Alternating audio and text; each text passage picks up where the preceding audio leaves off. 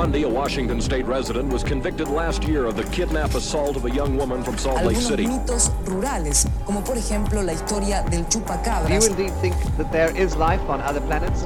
goes on in San Francisco for the man known as the Zodiac Killer. De la comisaría tercera de San Isidro vivía Robledo Earlier today, Milwaukee's police chief provided more details on a case he says filled him with utter horror.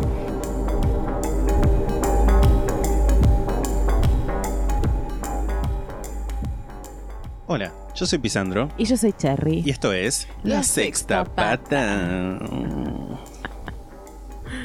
¿Cómo estás? Sí, no importa. Pero, con- a ver, ¿hay algo que puedas contar de por qué estás en este estadio? Porque dormí poco, dormí mal, hubo como ahí como medio como una, una ansiedad de por medio, cosas que, que a veces pasan cuando uno está vivo. ¿A qué le pasa? Le choreaba Liniers. Y bueno, él chorea con los NFT, así que. Sí. ¿Tiene NFT? Sí, ¡Wow! sí, sí, sí. Otro más. Pero es increíble, están Sí, el nivel. todo el mundo. Todo el mundo. Todo el mundo está con eso.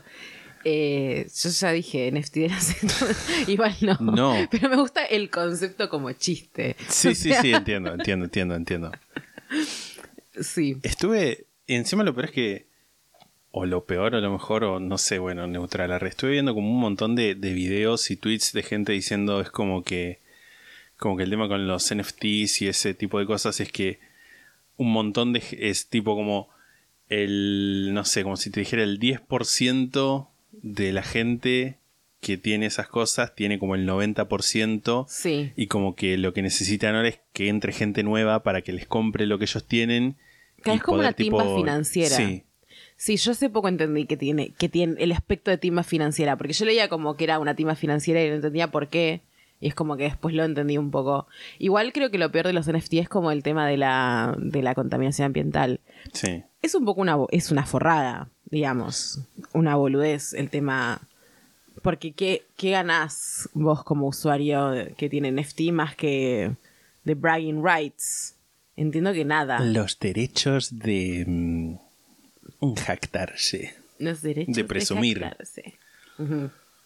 Sí, no sé, qué sé yo. Igual nada, ya me, después no van a venir a putear. Siempre pasa lo mismo. La barra del NFT. La, la barra brava del NFT.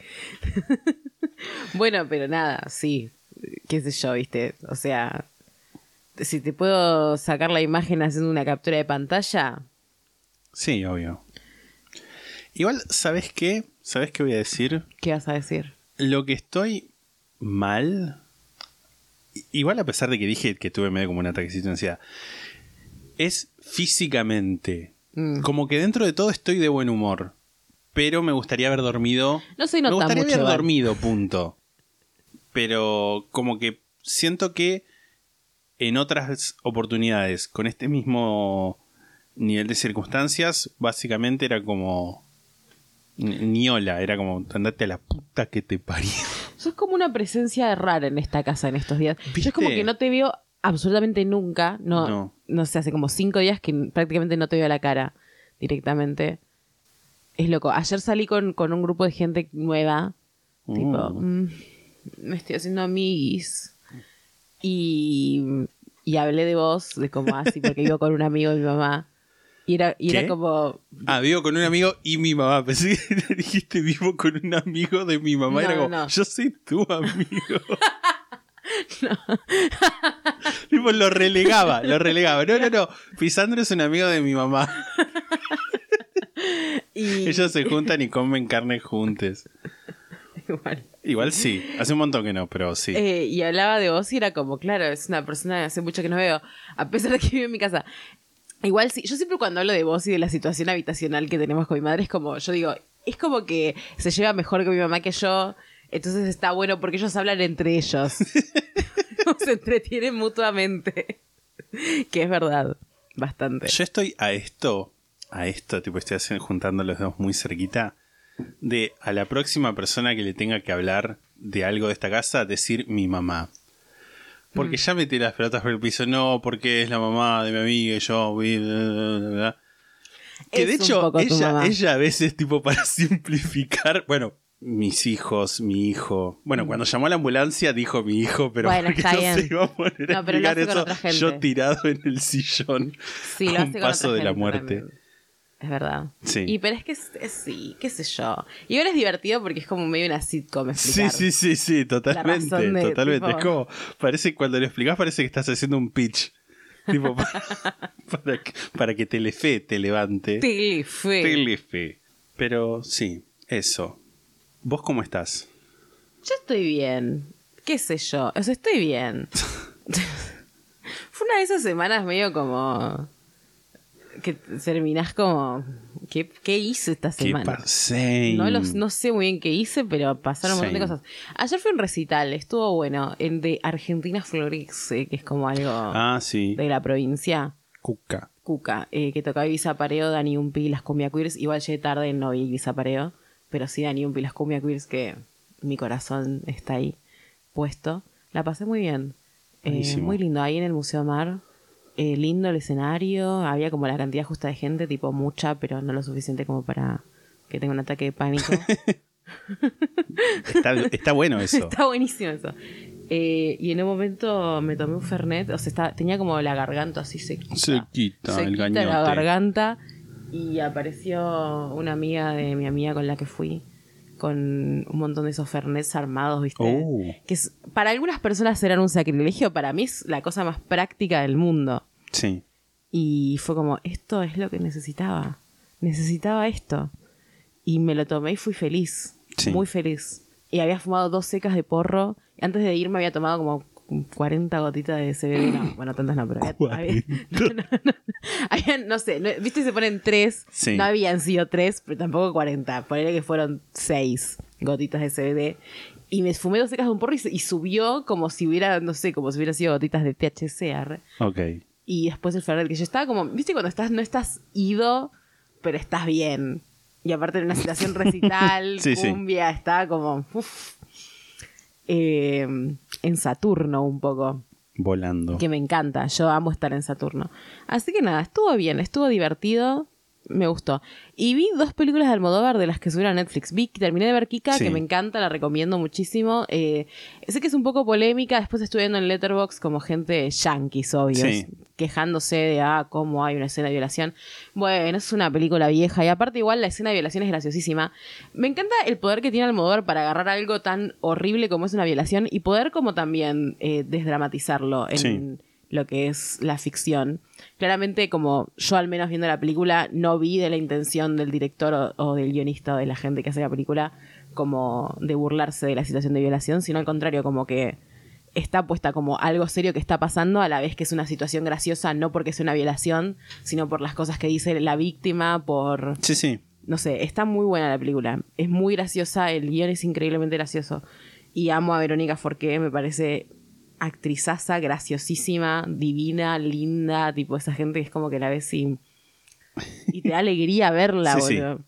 Nada, me encantó. Y también me hablé con ella, que es de una torera que cae en coma. También hay una violación en esa película. Eh, es un poco más serio el tema. En Hablé con ella. Se lo toma más en serio la película también. Y mm, también me gustó. Igual es como que. mm, No tanto como Kika, pero me gustó bastante. Me gustó mucho La Torera. En la torera. Que es. eh, me contaron después. Que es la tía de una que está en vis a vis. De Alba Flores, puede ser que es una conocida. No tengo la más Bueno, mínima no importa, idea. No pero fue como, claro, son iguales. O sea, son muy iguales. Y el traje de torera. Quiero un traje de torera. No sé para qué lo voy a usar, pero, Pero lo quiero. querés. O sea, el, No, no lo, no lo vas a usar para tauromaquia. no, no, no. El nivel de ornamentos. Ah, eso es, eso es muy cierto. A mí me gusta la gente ornamentada, es eso así. es muy cierto. La gente ornamentada guarda un lugar en mi corazón. Nada, divertísimo. Me encanta que hayan puesto tantas pelis de Almodóvar en Netflix. Voy a seguir viendo las que no vi. eh, que- porque es como que están ahí. Sí, es, sí, es tan fácil todas. Acceder sí, de obvio. repente. O sea, obviamente las pelis de Almodóvar se voy a volver a ver Volver. Bueno, re quiero a volver a ver Volver, que hace una banda que no la Hace veo. muchísimo no la Y veo. yo la recuerdo como la película de Almodóvar que más me gusta.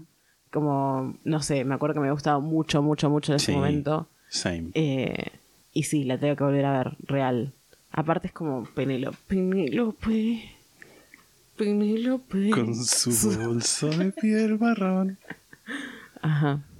Así que nada, aprovechen, Sí, aprovechen que totalmente. están. Si son gente centennial que nunca vio pelis de Almodóvar, bueno, Por o gente no centennial que nunca vio pelis de Almodóvar, qué buen momento para empezar a ver pelis de Almodóvar que están todas, o casi todas ahí. Por Sí. favor. Por favor. Qué gran persona que es Pedro Almodóvar. Sí. Bueno, después me estuve indignando porque en las reviews de Letterboxd un montón de yankees como Pedro Almodóvar es un maldito misógino. Y es como, ay, pero no ¿Sabes pueden... qué es eso? Culpa. Pueden decir que culpa. Es culpa. Es culpa, porque es, es- es gente como que está compensando por, por Woody Allen, por Roman Polanski y se la agarran con Almodóvar. Sí, es que igual para mí es como ridículo pensar, como ver misoginia en esas películas. O sea, yo estuve viendo las reviews de Kika y de. y hablé con ella. Para mí, ver misoginia en esas películas es no poder. Entender qué En- está pasando. Claro, no tener un gramo de profundidad de análisis, ¿entendés? Es como realmente necesitas que. Sí, sí, quedarse como... Claro, sí, muy plano.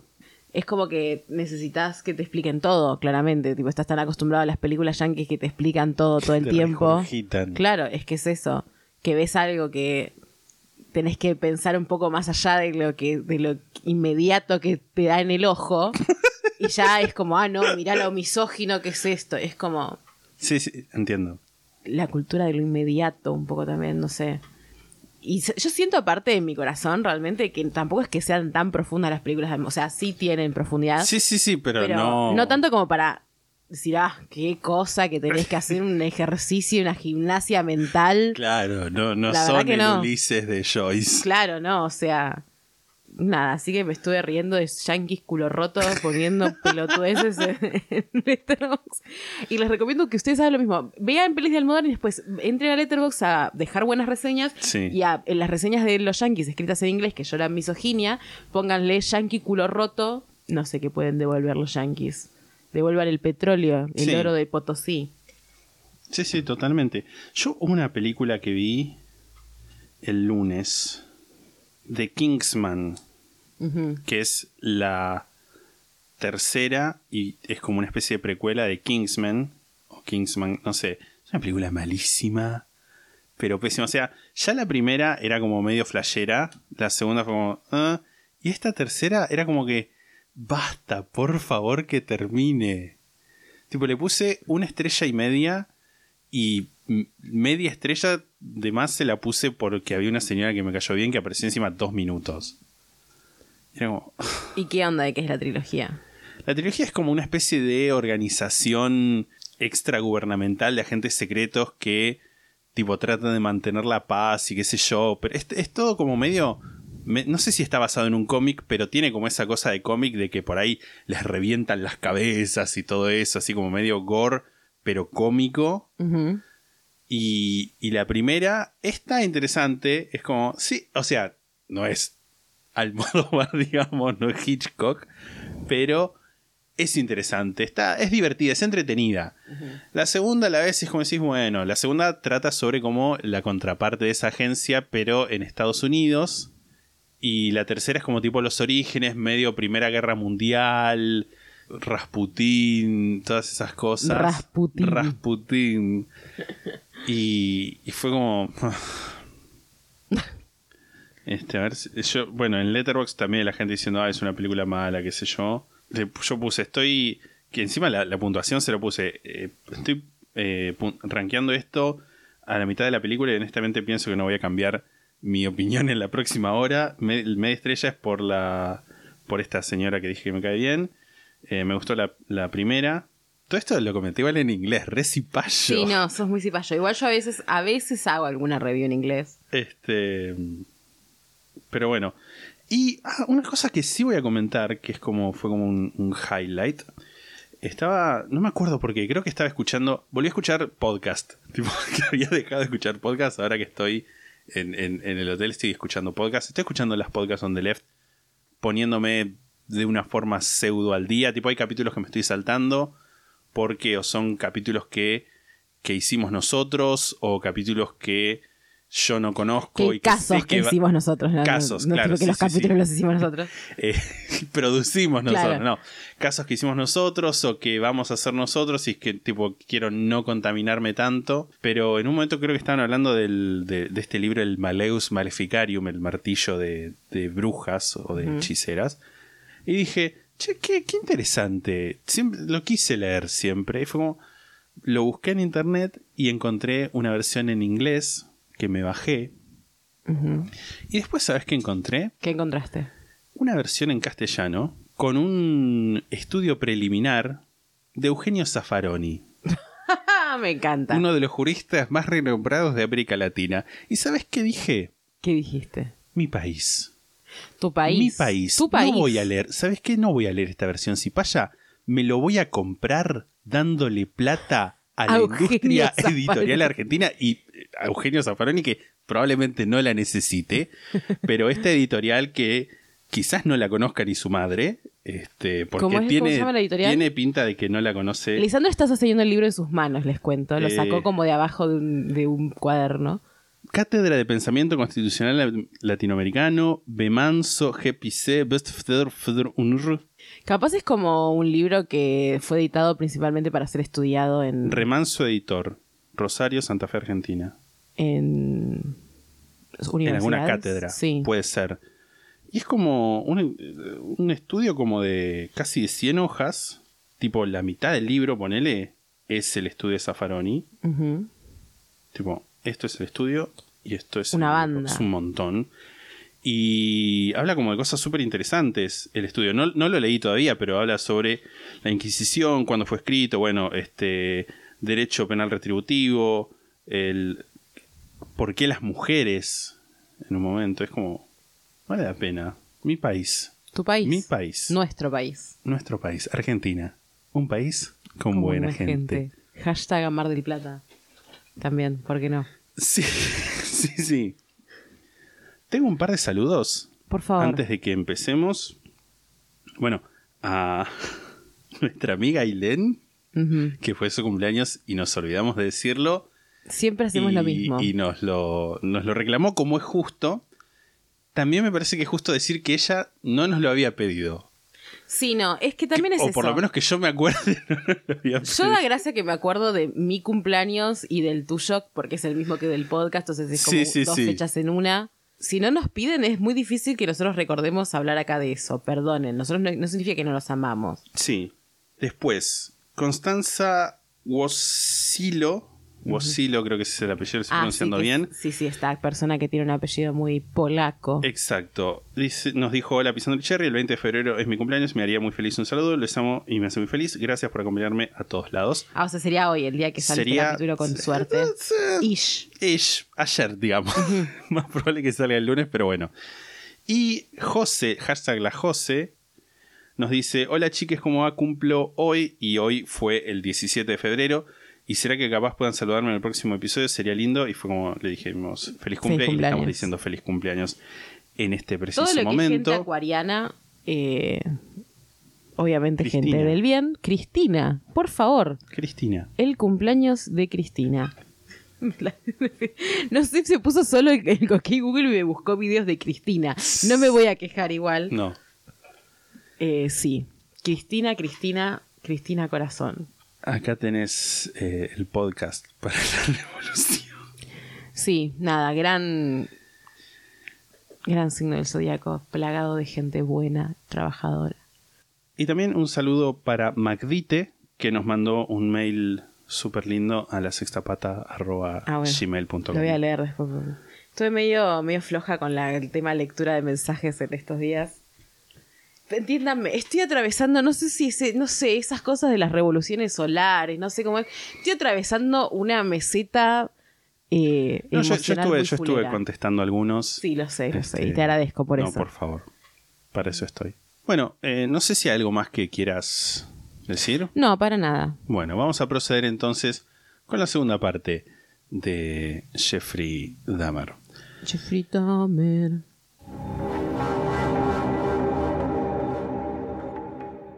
Nosotros muchas veces recomendamos podcasts, series o libros que solo se consiguen en inglés, pero sabemos que es un idioma que no todos manejan. Así que hoy les traemos una solución. Hedwig Academy, cursos de inglés para adultos. Son clases para todos los niveles, 100% virtuales. Si querés practicar conversación, prepararte para un viaje, mejorar tu fluidez o aprender inglés desde cero, todo en un ambiente relajado y divertido, tenés que escribirles para reservar tu entrevista sin cargo. Encontralos en Instagram como arroba Hedwig Academy, H-E-D-W-I-G Academy con Y al final, como la lechuza de Harry Potter como Hedwig and the Angry Inch, arroba Hedwig Academy. Antes de empezar, vamos a hablar un poquito de las fuentes, en particular en este caso y quizás en general en el podcast si hay algo que, que quieras sumar, que es como en medio del momento de honestidad intelectual. ¿no?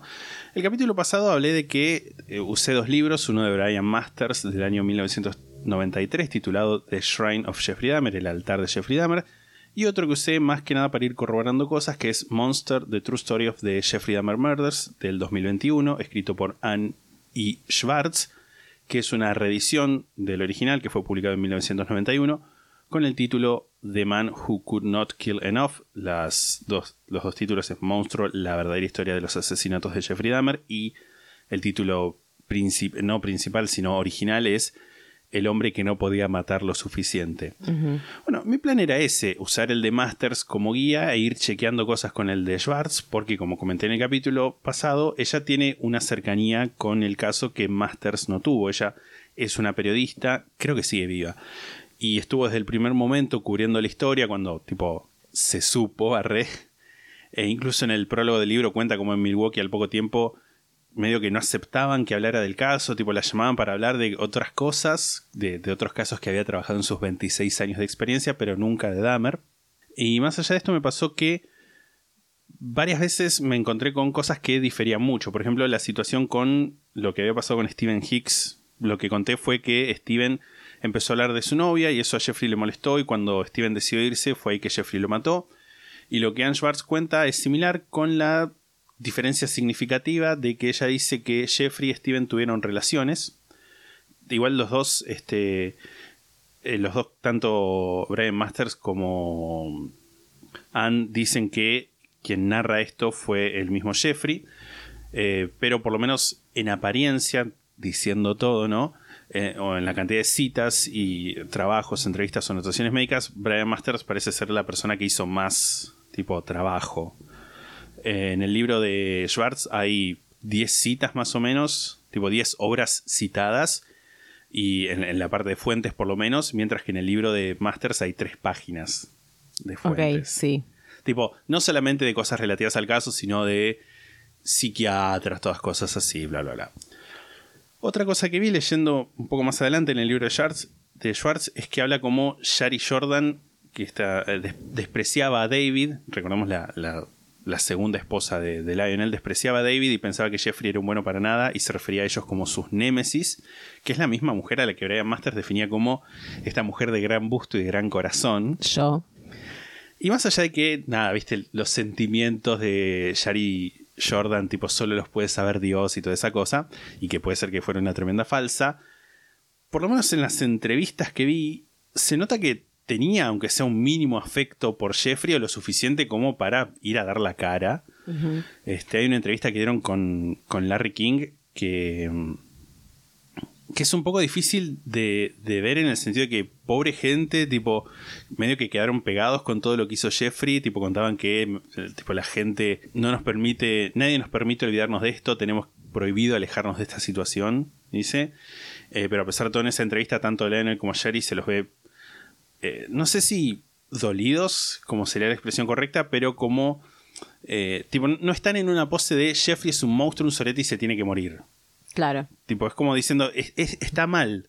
Lo pero es familia. Claro, incluso al principio de esta nota, el Lionel habla de cómo para, para todo el mundo siempre fue chef, y de hecho Brian Masters lo llama así varias veces en el libro, y cómo el pasarlo a Jeffrey es medio una una forma de poner distancia, tratar de despersonalizarlo y lo que dicen en la entrevista es, bueno, lo que nosotros queremos hacer es tipo ayudar a, otros padres. Te quebraste. Sí, a que puedan ver los signos que nosotros no vimos para que esto no vuelva a pasar. me parece que es como ahí como una cierta... Sí. no sé, toda una situación. Pero bueno, Bueno, pero es bastante noble. Sí, sí, por supuesto. Vamos a hablar igual de eso más adelante. No, no quiero spoilear tanto.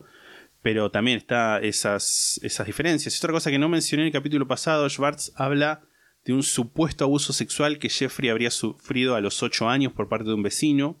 Y cuenta que esto se lo habría dicho Lionel a un oficial de policía.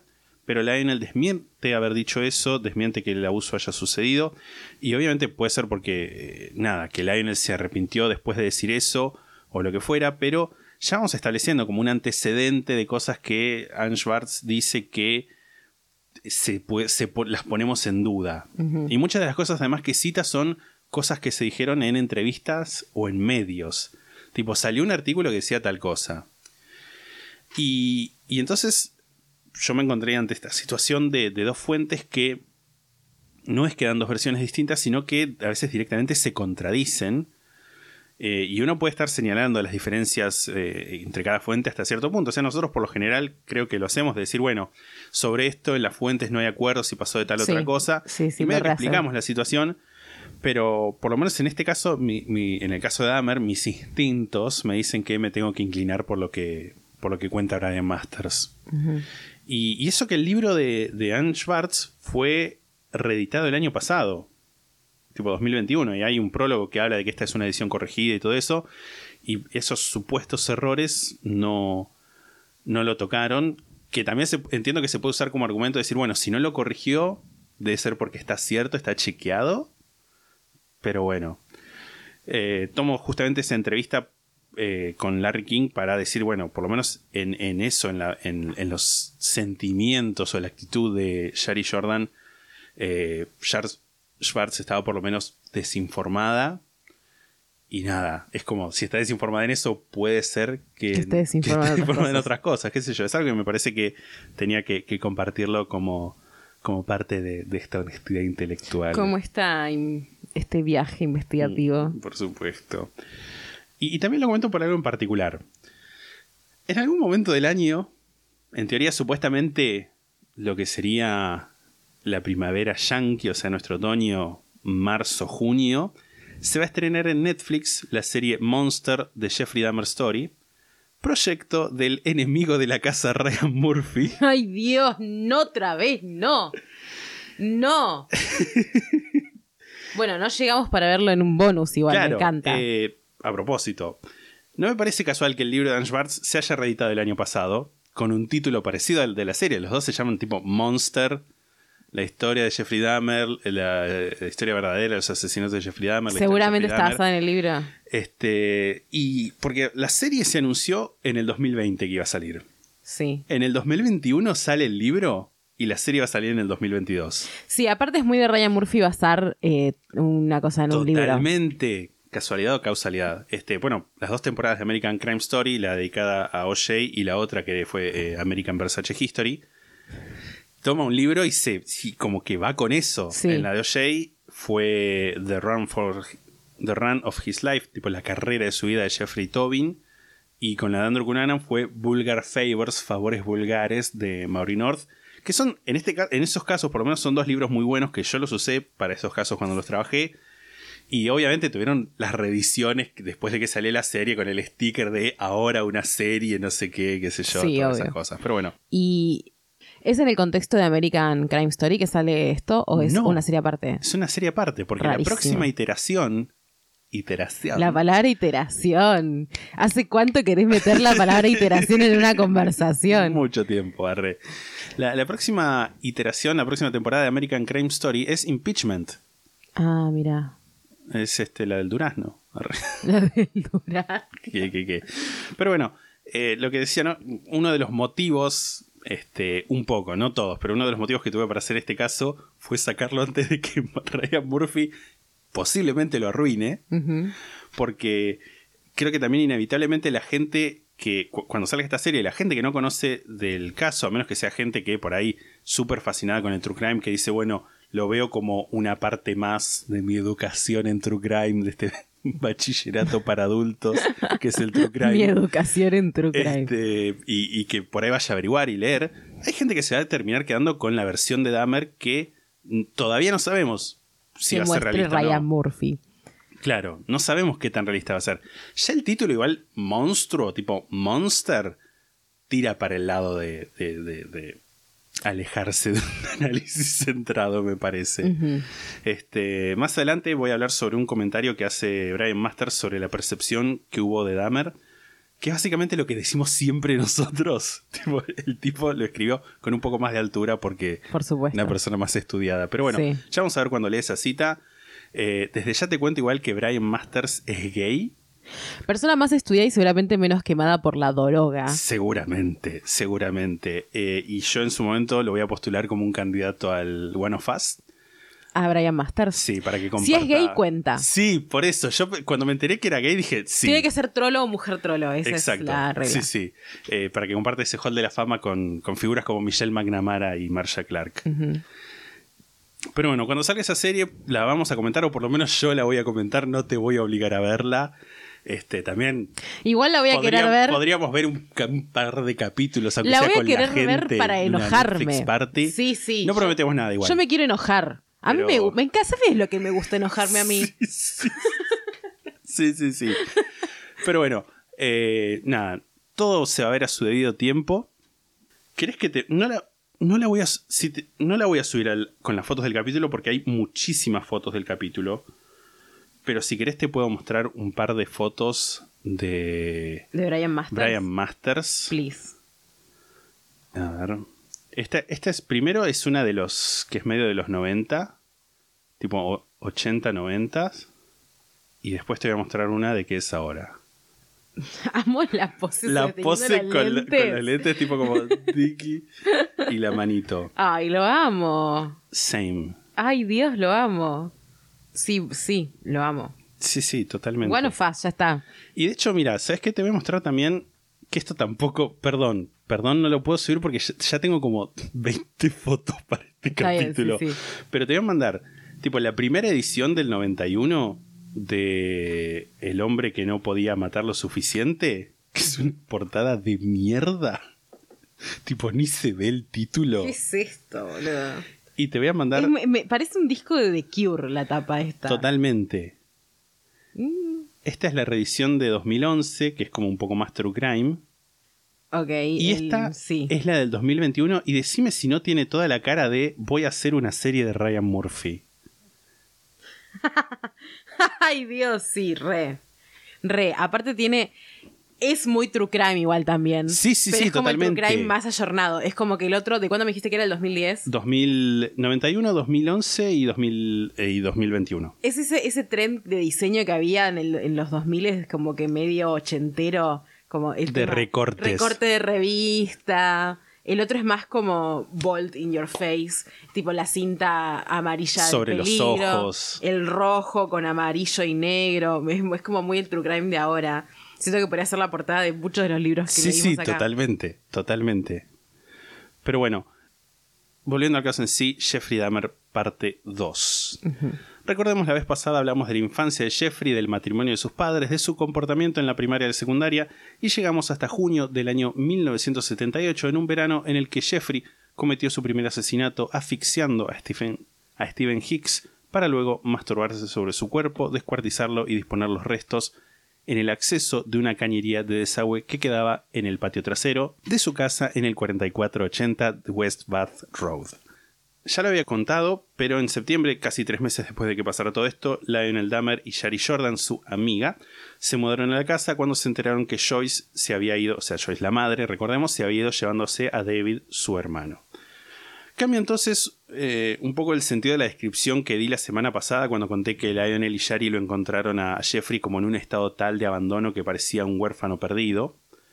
Porque para ese momento Jeffrey se había vuelto más sobre sí mismo, trataron de hablarle y ver qué quería para el futuro, pero él parecía no, no tener ningún proyecto ni ambición, lo único que le interesaba era tomar, era beber. Shari, sin embargo, decidió anotarlo de todos modos en la universidad. Brian Masters la describe como más dinámica que Lionel, más resuelta y que podía ver eh, que esta situación horrible podía arrastrarlo sin rumbo, sin ningún resultado positivo a la vista. Así que bien por Shari que se puso los pantalones y lo acomodó. En unas semanas ella y Lionel lo llevaron a Jeffrey a su inicio en la Universidad Estatal de Ohio. Los roommates que le tocaron pensaron que Jeffrey era bastante raro, estaba casi todo el tiempo acostado escuchando una y otra vez el disco Magical Mystery Tour de los Beatles, Ajá. especialmente el tema I Am the Walrus o Yo soy Aníbal Fernández, eh, Yo soy la Morsa. Escúchame, escúchame. Es como muy eh, eh, peposa esa situación. Totalmente. Porque justo allá donde es como. Totalmente. Me imagino tipo borracho todo el día eh, escuchando ese disco y esa canción. Sí, sí, sí, literal. Voy a hacer una aclaración para la gente que no es de Argentina. es un chiste con referencia a las elecciones para la gobernación de la provincia de Buenos Aires del año 2015. Durante la campaña electoral empezó a circular una historia en los medios por una supuesta confesión de, de un, de un preso, de un convicto, de que Aníbal Fernández, un candidato en esas elecciones, era el capo criminal narco que todos llamaban la Morsa, lo cual después fue desmentido, era toda una maniobra mediática. Pero bueno, nada, me pareció muy gracioso. Sí, sí. Me encanta cuando tenés que explicar los chistes, eso los hace más graciosos. Lo tengo que explicar para gente que no es de este país. Como lo de Mariana Nani. Está bien. Tengo que- es, es- es- es entender el mercado que uno tiene.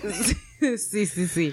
Pero bueno, eh, también a los compañeros les inquietaba un poco la afición a las bebidas espirituosas o hard liquor, lo que hacía que casi siempre faltara clases y este consumo de alcohol era algo que no podía mantener con la mensualidad que le pasaban los padres, así que también conseguía plata donando sangre dos veces por semana en los centros de plasma de la universidad y esto llegó a tal punto que tuvieron que marcarle las uñas tipo desde el centro de plasma para evitar que donara eh, más de una vez por semana. No, porque- te quedas seco en un momento. sí, sí, ¿Cuánta sangre totalmente. Totalmente, hay- debe haber un límite, eso Sí, tenés que sea- esperar a que se te renueve. Sí, me imagino. Pero bueno, una vez, por ejemplo, cuando sus compañeros de cuarto volvían de haber, no sé, salido a tomar algo, a una boat o a algún lugar. ¿A una qué? Una boat, ¿Qué? Un- una confitería. ¿Qué es? qué- ¿Cómo? eh, a ver, deletreame esa palabra. Se escribe boite, con la I con Una el sombrerito, una boat, que es como un salón de fiestas, que es una boat, es un- una discoteca, una confitería. Una discoteca. como un- una expresión medio de los 70, 80. Ok, nunca la había, la había escuchado.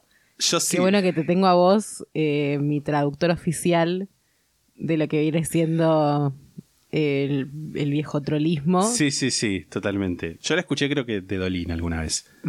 Pero bueno, habían ido, habían salido a tomar algo Sí. y cuando volvieron se encontraron con que Jeffrey había amontonado todos los muebles en una esquina de la, de la habitación y había tirado pizza por todas las paredes. ¿Qué? o sea, brote psicótico. Sí, sí, sí, Total, totalmente. Full, sí. full brote psicótico. Perdía las llaves constantemente y los compañeros sospechaban que les robaba efectivo y cosas que las empeñaba para tener más plata y seguir tomando. Ok. Todo esto, eh, el aumento del consumo de alcohol, mover los muebles eh, o incluso romperlos, es como una sensibilidad de, de- Es síntoma de una necesidad de evadirse, como distraerse, como, bueno, tengo que hacer algo, tengo que tomar hasta, hasta entumecer los sentidos, tengo que... ¿Viste cuando uno dice, ay, sí, voy a reacomodar todos los muebles? Bueno, en este caso, contra una esquina Y llenar la, la, la de pizza pared de la pizza, pared. sí. totalmente. Pero bueno, lo que buscaba era sacarse de la mente a Stephen Hicks.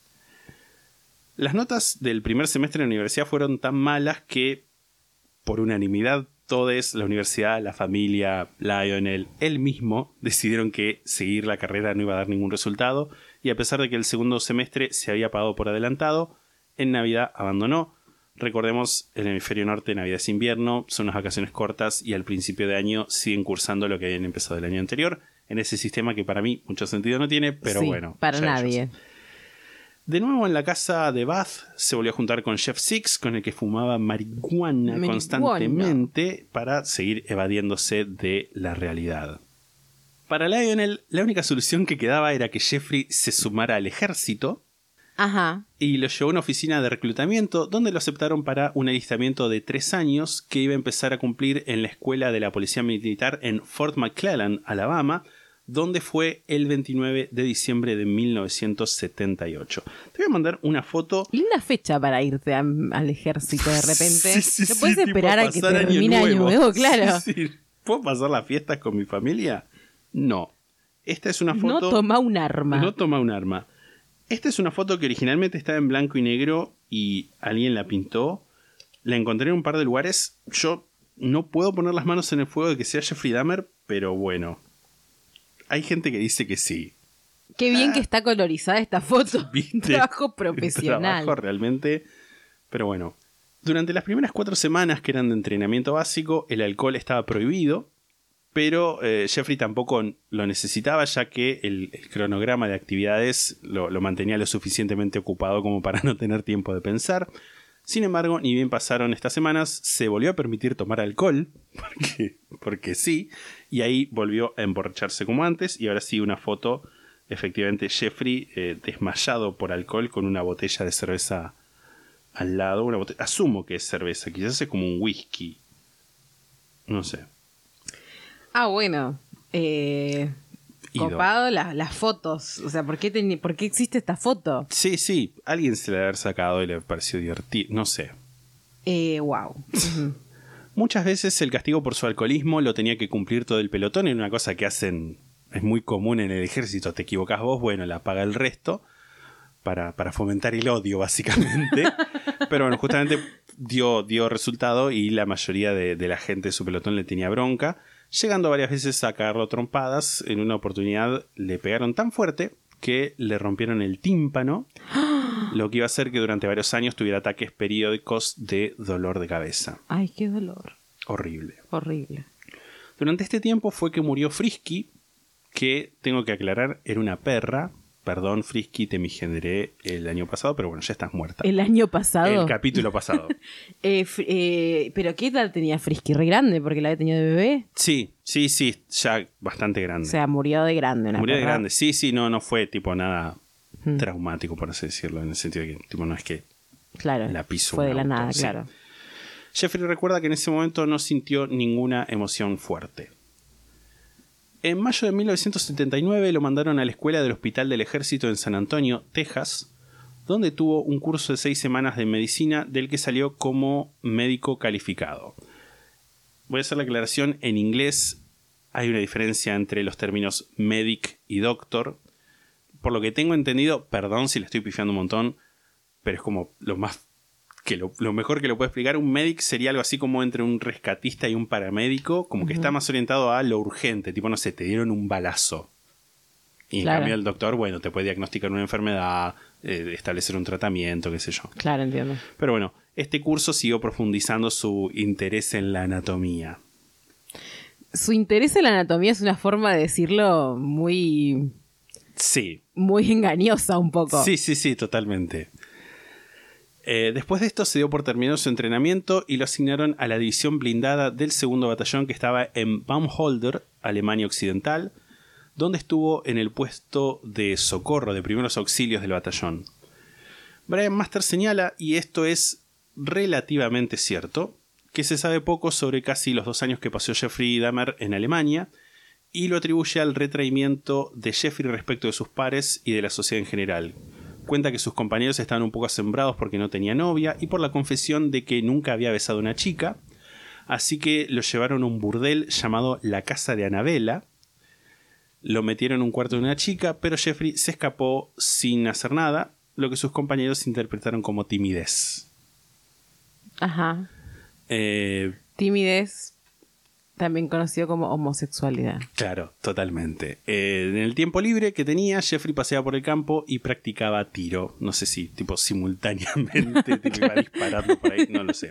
Iba caminando y pegaba tiros. a Al- lo que sacudía había. tiros al aire, Claro, sí, totalmente. sí. Ahora voy a hablar de algo que Masters no sabía porque son cosas que salieron a la luz más o menos en el año 2017 con el documental Dahmer on Dahmer. Hubo dos reclutas, compañeros de Jeffrey, que declararon haber sido víctimas de abuso por parte de él. Los soldados en cuestión son Preston Davis y Billy Capshaw. Ahora te voy a mandar primero una foto de Preston Davis y ahora Billy Capshaw. Estas son las fotos de en ese momento. Eh, Davis cuenta que Dahmer era una persona muy racista y que esto se agravaba cuando estaba borracho, que se convertía en un monstruo.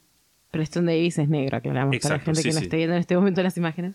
En octubre de 1979, Dahmer y Davis estaban en un ejercicio de campo en Bélgica cuando el vehículo en el que estaban se rompió y tuvo que ser acarreado hasta una estación de tren. En algún momento de ese tiempo, cuenta Davis, fui drogado y violado. Esto fue algo que tuvo bloqueado hasta el 2009, cuando tenía más o menos 50 años, y el recuerdo de todo esto empezó a aflorar, y ahí se contactó con un psicólogo especialista en trauma sexual en el ámbito militar. En ese mismo año, Davis dejó el ejército, pero no puedo asegurar si fue por ese motivo o por otro. Lo que sí cuenta él es que a partir de eso, medio como que. eh, nada, se, se separó de la esposa, como que tuvo un montón de mu- por muy- eso. mucho estrés. Totalmente. Ujú. En ese momento lo reemplazó Billy Capshaw, de 17 años, que se sumó a la unidad y fue compañero de cuarto de Dahmer.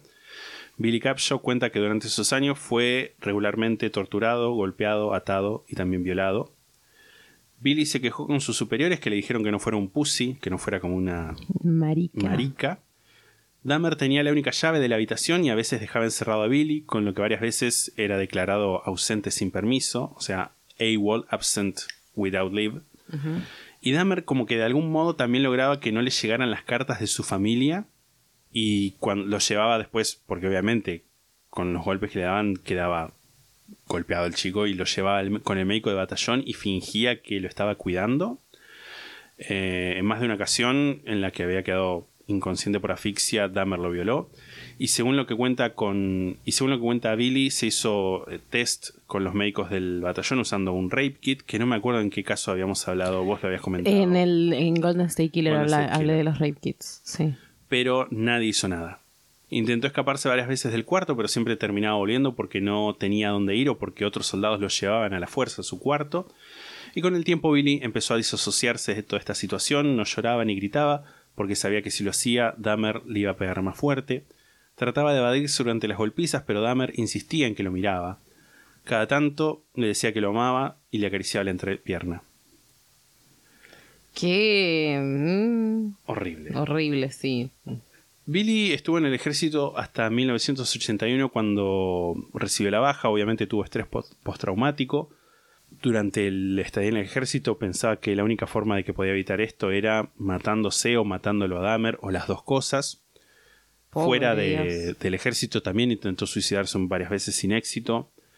Empezó a tomar e incluso una vez se desmayó borracho en la casa de un amigo y la hija de este amigo de 15 años le sacó las llaves del auto, se fue manejando y provocó un choque en el que murió una persona. Ah, bueno. Billy por, fue condenado a un año de prisión por homicidio negligente. Esperó a que su padre falleciera para hablar de todo esto porque sentía vergüenza por la situación y en el año 1994 empezó terapia. Uno de los miedos más grandes que tenía Billy era que alguien supiera su conexión con el caso Dahmer, pero cuando un productor de este documental justamente se acercó para preguntarle si quería hablar de esto, pensó que era hora de que saliera toda la luz para no tener que preocuparse más sobre eso, como decir, bueno, ya está afuera y por ahí puede ayudar a otra persona. Según la página de crimemag.com, o sea, tipo de- la revista de crimen, Billy Capshaw y Preston Davis ahora son amigos, unidos por la experiencia horrible que compartieron siendo Ah. víctimas de Dahmer. Te voy a mandar dos fotos de ellos de ahora. Creo que son del 2017 las fotos. Ay, no. Son dos señores tiernos. Sí. Ah. No, sí, sí, es que sí. Sí, es como. Verlos en las fotos es como que no, no sé, como que. Y, ver- y- y verlos también en el documental, medio que te rompe un toque el corazón. Sí. Dahmer no tuvo ninguna consecuencia por todo esto, fue dado de baja honorablemente por motivo de su alcoholismo en marzo de 1981, seis meses antes de que terminara su servicio. Le dieron un cupón, un, voucher para que viajara a cualquier parte de Estados Unidos que quisiera y en vez de volver a Ohio se fue a Florida. No le avisó a su familia que había salido del ejército, pero ellos se enteraron igual cuando, cuando un día de la nada llegó todo su equipaje que había, que había él lo había mandado deliberadamente ahí con la intención de buscar un nuevo comienzo en, en Florida. Entre esas cosas, más adelante David iba a encontrar unas revistas pornográficas alemanas que le iban a dar una idea sobre la sexualidad de su hermano. Unas revistas pornográficas alemanas. Same. En Miami, porque obviamente fue a Miami, empezó a trabajar en Sunshine Subs, una sanguchería que estaba casi a un kilómetro del motel donde estaba parando, donde me imagino que a veces también se sentaba o acostaba. Encima, esperás, esperás mi reacción. Da, sí. ¿Y? Hilarante. Trabajaba toda la semana y se gastaba su salario en alcohol, que era lo único que le interesaba. No intentó acercarse a la zona gay de Miami, ni tampoco se, ni tampoco se encontró con nadie con fines sexuales.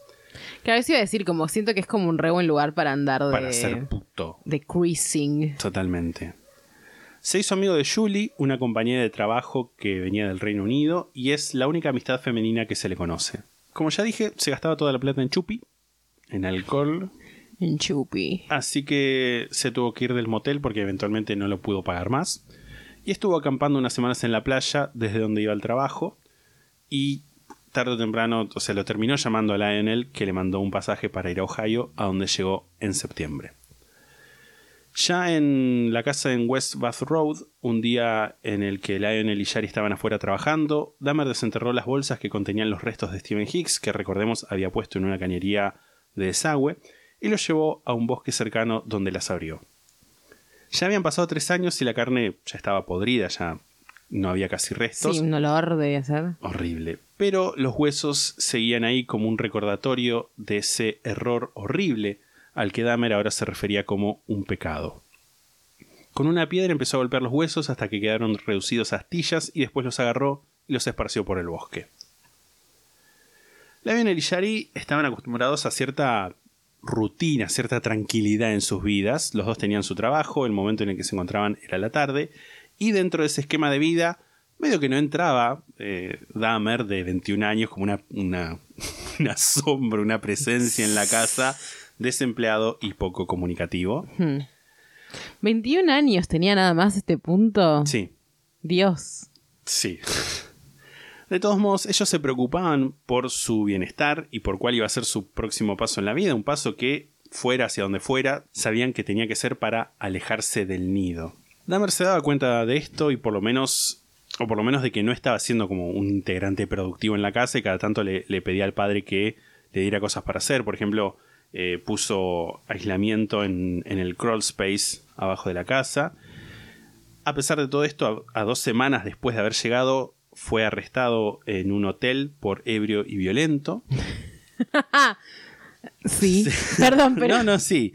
Había estado tomando directo de una botella de vodka y los empleados le pidieron que por favor se retirara del salón. Se negó, lo escoltaron hacia hacia afuera y se quedó tomando en la puerta principal. Le dijeron que era ilegal tomar ahí en la vía pública y cuando se negó a irse, llamaron a la policía. Lo llamaron al centro correccional de Akron, donde no respondió ninguna de las preguntas que le hicieron y se la pasó puteando a los oficiales. Sin embargo, todo esto quedó en una citación a nivel municipal, tipo como, bueno, sí, un golpe en las muñecas y ya está. na- nada. Bueno, está bien, convengamos que ser ebrio Sí, violento no es lo mismo que matar a una persona que en este momento las autoridades no sabían, ¿verdad? Exacto. Como ya venían medio hartos y todo esto seguía sumando, Lionel y Shari decidieron que era mejor que Jeffrey se fuera a la casa de su abuela, Catherine Dahmer, en el 2357 South 57th Street. Medio La vieja chocha. La vieja Que le chocha. despacharon el y violento. Este, igual sí. Porque nada, aunque fuera por un tiempo lo mandaron ahí, este, Catherine se estaba sintiendo sola y le iba a venir bien la compañía y la ayuda que Jeffrey podía significar en los quehaceres domésticos. Te voy a mandar eh, las dos únicas fotos que encontré de toda esta situación. Una es de Dahmer con ella, que está como... Es como una foto de un fotograma sacado de la tele. Ok. Y la otra es peor todavía. que Parece una aparición esta mujer. Ay, Dios. Son las dos únicas fotos que encontré de ella. Ok. Que básicamente lo mismo que nada. Sí, sí, sí. Tipo, non-descriptive old woman. Sí, sí, sí. Y te voy a mandar también una foto de la casa. Casa linda. Sí, muy, muy americana. Totalmente. Muy yankee. Muy yankee. Si bien al principio a él no le entusiasmó la idea, al poco tiempo de estar ahí, Dahmer se encontró a gusto. Esta era una casa acogedora, en un Ah, barrio. ¿Quién es Augusto? Dios. Está bien, está bien. que, que te prendas a la porra. Sí. Era, una- como decía, una casa acogedora en un barrio tranquilo y quedaba relativamente cerca del centro de Milwaukee. A Jeffrey le caía bien su abuela, pero tenía dificultad en expresarlo. Cuando le preguntaban más adelante, tipo le preguntaban directamente si amaba a su abuela, respondía, sí, vivió en esa casa mucho tiempo. Que es como una respuesta muy evasiva. sí. Sabía que la abuela podía ser amada y, y lo decía, pero no podía decir que él la amaba porque quizás no se sentía capaz de poder amar. Supongo que es lo que podría llamarse una abuela perfecta, dijo en una entrevista. Una entrevista médica, ¿no? Muy amable, va a la iglesia todos los domingos, es fácil llevarse bien con ella, es muy compañera y cariñosa, una dulce dama. Una dulce Una dama. dulce dama, sweet lady. Durante esa época la vida de Jeffrey era bastante rutinaria. Limpiaba el patio, cortaba el pasto, ayudaba a su abuela con el jardín y ella cocinaba. Después de comer miraban televisión juntos. Había una única prohibición en la casa y era la de fumar adentro. Catherine no soportaba el olor a cigarrillo adentro de la casa, por lo que Jeffrey fumaba afuera. Bueno, qué obediente. Consiguió un trabajo en el Centro de Plasma y Sangre de Milwaukee como flebotomista, es decir, la persona que te saca sangre. Amo la palabra fle- flebotomista. flebotomista. Flebotomista. Ok. Eh, bueno, es un trabajo que por su entrenamiento en el ejército le, le salía muy bien. No era igual un trabajo que le interesara mucho, era una forma de obtener dinero, lo veía así. Con esa plata se compró un arma, un revólver Magnum que usaba para practicar tiro. Catherine y Lionel se enteraron de esto, no les pareció buena idea y se la sacaron al arma. No, no, no puso ninguna, ninguna oposición a esto. Trabajando en el centro de plasma y sangre todos los días haciendo extracciones, Dahmer se empezó a preguntar qué sabor tendría la sangre y qué pasaría si tomaba un poco. Escondió una vez un frasco chiquito con sangre, asumo que de algún paciente, se lo llevó a la terraza del centro y se la tomó. Ajá. No le gustó y la escupió. Qué asco igual. Horrible. En agosto de 1982 fue arrestado por orinar en público a la vista de 25 personas. en un, un parque de ahí en Milwaukee. 25 personas. ¿Qué- ¿Cómo contás las 20? O sea, No sé, la gente que estaría ahí, no sé. Es como, es un número muy específico, además, 25 personas. 25 personas. Ok. Entre las que había, bueno, mujeres y niños. Claro, Después, como sabemos, sí, los la gente más de la sociedad. sensible, sí, por Claro. supuesto. Después de 10 meses de trabajar en el centro, fue despedido por trabajar mal, poor performance. Eh, en 1982, él y su abuela fueron a la casa de Lionel Shari a pasar el Día de Acción de Gracias, a partir del cual Jeffrey decidió caminar por la senda justa para ayudar a su abuela, ya que en cierto modo se sentía mal por todo lo que le estaba haciendo pasar. Cuando volvieron a West Alice, Jeffrey y Catherine empezaron a pasar más tiempo juntos, iban a la iglesia y leían la Biblia. Siendo caritativo y amable, Jeffrey esperaba erradicar el pecado, el recuerdo de Stephen Hicks ya no lo atormentaba y bajó también la frecuencia en la que se masturbaba. Ok. eh, ¿Eso era pecado también en su mente? Se estaba masturbando mucho. No sé si era pecado, pero no venía mal. No era sano. Eh, pero además se sentía culpable y equivocado porque las veces que se masturbaba siempre era con fantasías homosexuales y la Biblia decía que eso era pecado, así que medio que también había como una cosa de por ahí. Pero con un poco de esfuerzo pudo dejar de lado estas fantasías y eso duró más o menos dos años, incluso hay videos caseros de, de la época y la verdad que, o sea, se lo ve bien, no te digo alegre, pero no sé, bien, qué sé yo, es como una foto en la que está sonriendo. Me gusta la camisa. Same. Es una linda camisa. Y que incluso es la misma camisa que tenía en la foto. Sí, ¿no es el mismo video? Es, probable, es muy probable que sea el mismo video De la foto que está con la abuela. con la abuela. Y la captura. ¿va? Y acá me pasa algo, o, o me pasa algo, que me parece que por ahí es un toque inevitable que pase, y que, que a veces nos pasa en otros casos, que es una forma rara de empatía. O sea, no es que claramente no vamos a defender a Dahmer, porque no. Pero. eh, y si queda, si a alguien le queda este momento un poco de simpatía por él, esperen unos minutos que ya se les va a ir. Pero no sé, no puedo dejar de pensar qué hubiera pasado si de chico tenía la atención del padre, el amor de la madre, si nacía en una época donde no era tan grande el estigma sobre, el- sobre la homosexualidad. Y también, como creo que lo dije en el primer capítulo, sé que va más allá de eso, va más allá de le daba vergüenza ser gay y por eso lo reflejaba en Sí. fantasías de destrucción de su objeto de deseo. Va, va más allá de, de la homosexualidad. Sí, total. Pero bueno, sí es verdad que hay una cuestión de lo que era ser homosexual en esa época. Totalmente. Claramente no es que por te- tener represiones homosexuales ibas a terminar matando gente sí o sí. No, obvio. Pero, pero jugaba mucho. Yo creo que es una de las tantas cosas que hacían que vivir en esa sociedad. Sí, fuera un poco más complicado. Sí. En el documental Dahmer on Dahmer, el abogado Gerald Sherry Boyle dice: Es mi firme creencia que si él hubiera sido heterosexual, hubiera matado mujeres. Y para mí tiene razón.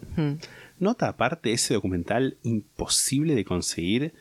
Tuve- Dahmer on Dahmer. Dahmer on Dahmer. Tuve que hacerme una cuenta en Peacock TV y poner un VPN para que piense que estoy en Estados Unidos y me lo deje ver con una velocidad de internet reducidísima. Imposible. Imposible. Pero bueno. Ajá. En enero de 1985 empezó a trabajar en la Ambrosia Chocolate Factory en Milwaukee. Facture. Factory. Factory. The Factory.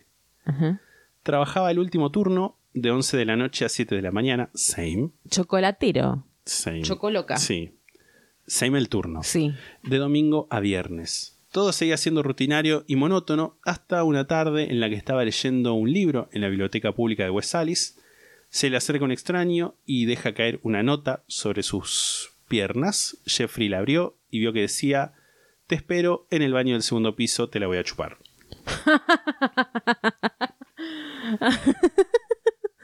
Ok. Jeffrey, de 25 años, todavía no había tenido relaciones sexuales per se, y después de ese tiempo había pensado que, junto con el fantasma de Stephen Hicks, había quedado atrás la homosexualidad, pero ahora, de un plumazo, en un momento y por la invitación de un desconocido, todo su deseo volvía. No fue a encontrarse con este tipo, pero empezó a masturbarse, aumentando cada vez más la frecuencia, porque las fantasías eran cada vez menos efectivas. Una vez que se concreta la fantasía, deja de ser igual de eficaz porque reemplazas algo real, o sea, es- esa concreción, lo que ya viviste, por algo ficticio, y en ese caso se llega a la gratificación de la mano del agotamiento. Es decir, te haces tanta paja que no das más. Lo que lo consumía era el deseo de encontrar un hombre con quien estar, pero no sabía cómo hacer eso, tenía miedo de acercarse a alguien y ser rechazado, y más aún miedo le tenía a las demandas sexuales o afectivas que ese otro le pudiera llegar a hacer a él. No quería involucrarse, quería encontrar gente para encuentros casuales. Dejó de lado la iglesia, volvió a tomar, encontró en un diario las direcciones de librerías que se especializaban en pornografía gay y las buscó, y con mucha culpa compró bastante material. En esas librerías encontró también una forma de lograr lo que buscaba. Había en varias de estas librerías unas cabinas por las cuales por unas monedas una persona podía ver un video pornográfico. Y si bien estas cabinas estaban hechas con la idea de que se vieran videos de una sola persona, no había mucha vigilancia porque la puerta quedaba abierta y se invitaba, tipo como invitando a gente que por ahí pasaba. Y Una entrar. tetera, Sí, digamos, ¿no? totalmente. Además también había obviamente cuartos de atraso, backrooms, que eran habitaciones oscuras donde el contacto es solamente a través del tacto, sin intercambio de nombres ni de emociones, y eso era básicamente lo que Dahmer buscaba. Empezó a exhibirse, tipo como a mostrarse en público, por lo menos en seis ocasiones que recuerda sin ser arrestado ni atrapado en ninguna de ellas, y Masters cita a un psiquiatra alemán, Richard von Kraft-Ebing, que dice que el exhibicionismo es una actividad que tiene raíces sádicas porque lo que busca es ofender el sentido de la modestia en otra persona, forzándolos a ser testigos de algo que no quiere ver y que eso es una forma de crueldad. Tipo como... Ah, dicho así suena muy horrible. Sí, sí, sí. Empezó a practicar froterismo, que es el acto de frotar los genitales contra una persona que no dio su consentimiento y o no se da cuenta, generalmente en un, un ámbito público. Mira, no De sabía que se llamaba así. un tipo Claro, que se sí, te el- empieza a frotar en un colectivo, Sí, sí, sí, básicamente. típico. Horrible. Todos hemos vivido eso. Masters habla de cómo al inicio el deseo de un adolescente es de estar con alguien que se quede quieto y se deje tocar, que se deje explorar, y cómo con el tiempo ese deseo, esa fantasía es superada por un deseo más maduro que implica algo mutuo, como una interacción. Jeffrey se había quedado en esa etapa casi adolescente considerando al sexo solamente como una forma de autogratificación y por ende solo podía ver como objeto de su deseo sexual justamente a un objeto. Él no quería estar con una persona que se moviera, fuera energética, expresara deseos propios, quizás incluso lo sorprendiera y le pidiera mucho. Su ideal, esto lo dice Masters, era una persona que se acostara y se dejara tocar y admirar y fuera usada solamente como una ayuda para la masturbación. Un Pillow Prince. Un Pillow Prince, totalmente. Algo así había encontrado un año atrás, en 1984. Este es como un momento ultra bizarro. Paseaba por un mall, un mall, Mal. Cuando en una vidriera, Un centro comercial. un centro comercial, cuando en una vidriera vio un maniquí e inmediatamente pensó que tenía que tenerlo en su casa. Hay películas incluso. Sí, sí, sí. Una tarde se escondió en el baño de- del centro comercial hasta que llegó la hora de cierre. A eso de las 11 de la noche contó cuando todos se habían ido y la tienda estaba cerrada desde afuera, salí y desvestí el maniquí. Tenía un cobertor de bolsa de dormir grande y lo puse ahí, lo cerré y salí de la tienda, lo cual fue una cosa bastante peligrosa de hacer. Nunca pensé que quizás tenían cámaras de seguridad o que podía llegar a quedarme encerrado. Salí y me lo llevé a casa caminando, pero después me tomé un taxi. Lo tuve, lo tuve por varias semanas y exploré muchas fantasías con él, fingiendo que era una persona real, fingiendo tener sexo con él, masturbándolo y desvistiéndolo. ¿Tenía pene ese maniquí? No, no sé, como. Por eso, fingiendo que, que lo masturbaba. Claro. Como que, no sé. Obviamente, en un momento, Catherine le preguntó: ¿Qué onda este maniquí que trajiste a casa? Él le dijo alguna excusa de que lo había comprado, qué sé yo, y al ver que la ponía nerviosa, lo tiró. Hubiera sido mejor si seguía con los maniquíes, dijo más adelante, mucho, mucho mejor. Por esa época, una vez lo fue a visitar David, que en ese momento tenía 18 años, tuvieron que compartir la cama y Jeffrey intentó tocarlo, pero no pasó nada. A la mañana siguiente, David le dijo que no le iba eso para nada, Jeffrey se disculpó y no se volvió a hablar del tema ni repetir una situación parecida con David. Bueno, menos mal que al menos te Sí. rescataste con tu hermano, amigo. Los mínimos. Lo mínimo. mínima El hermano al que vos le pusiste el nombre Sí, encima. no, no, totalmente. Horrible. Volviendo ahora sí a 1985, este es el año en que Dahmer descubrió las casas de baño, las bathhouses. Brian Masters las describe como un fenómeno cultural de los 60 y 70. Eran usualmente clubes con bares y una sala de televisión, un sauna y una pileta, y también jacuzzis e hidromasajes. El centro del lugar, sin embargo, estaba arriba, donde unas líneas de cubículos que contenían una cama simple y una repisa o mesa de luz le permitían a la gente desfilarse buscando sexo. Algunos de estos clubs eran rudimentarios y sórdidos, pero otros eran luminosos, alegres y populares. Me parece un increíble concepto que me gustaría que exista eh, dividido por orientaciones sexuales. Tipo, uno de, de ir a buscar sexo entre, entre, no necesariamente entre paquis, pero sí entre hombres y mujeres. Claro. Y después más gays, tipo, Sí, más sí. de tipo gay masculino, gay femenino. Sí, sí. Está bien, muy binario todo, pero me bien, encantaría. Está bien, ¿Qué sí, querés sí. que te diga? Que nos pongamos también una estrella amarilla en el brazo. Un triángulo rosa. triángulo rosa. Triángulo rosa se va a llamar mi bad house. Está bien. El triángulo rosa. Oh, Pero aparte es como. Porque es una referencia a, a lo que ya sabemos de Sí. Clash Royale, los homosexuales. Y además también es como vagina. Un triángulo rosa. Claro. Sí, sí. Me emocioné más de lo que debería por este concepto. Sí, pero bueno. Si hay, algún- si hay algún inversor dispuesto a poner plata, No, yo te sí, totalmente. Yo te armo esa bad house. Sí, Yo te la armo. obvio. Obvio. Ya la tenés en la mente, seguro. Ya, ya está diseñada. eso. Lo único que falta es un capitalista que ponga el dinero. Eh, mis fantasías de griega sáfica en túnica hechas realidad, de repente. Total. Total. Dahmer, según sus propias palabras, en esos lugares, en esas bathhouse, se entrenó para ver a la gente más como objetos potenciales de placer que como personas.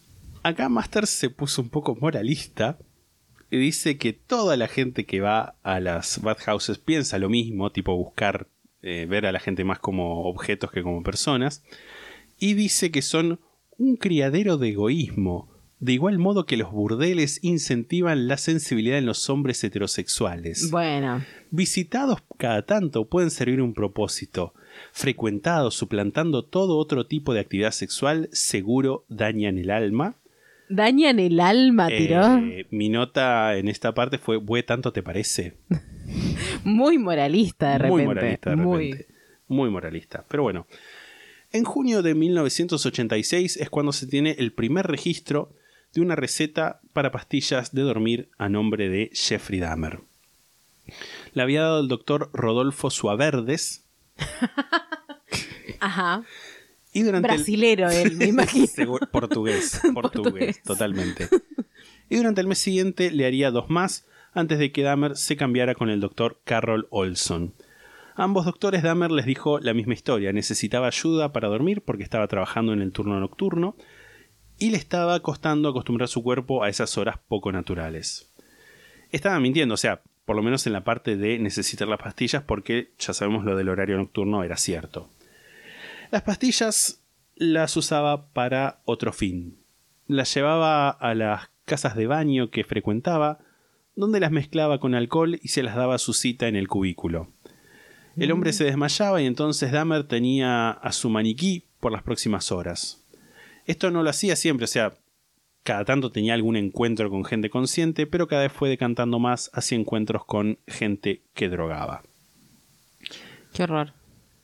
Richard Burger, de 19 años, fue drogado por Dahmer, también Kevin Byrne tres veces, alrededor, y alrededor de otros ocho tipos fueron drogados e hicieron quejas tibias con la administración, pero no se hizo nada hasta que un hombre oriental Ok. Quedó tan drogado que no se despertó por dos días y pasó una semana en el hospital. Ahí le revocaron la membresía a Jeffrey, pero bueno, obviamente no llamaron a la policía porque era un tipo de establecimientos que era mejor que no tuviera Sí. atención de las autoridades. Jeffrey entonces alquiló una habitación en el Ambassador Hotel, a donde siguió llevando chicos para drogarlos. Te voy a mandar una foto del Ambassador Hotel. Tengo la versión Ambassador Hotel de día y tengo la versión documental de True Crime.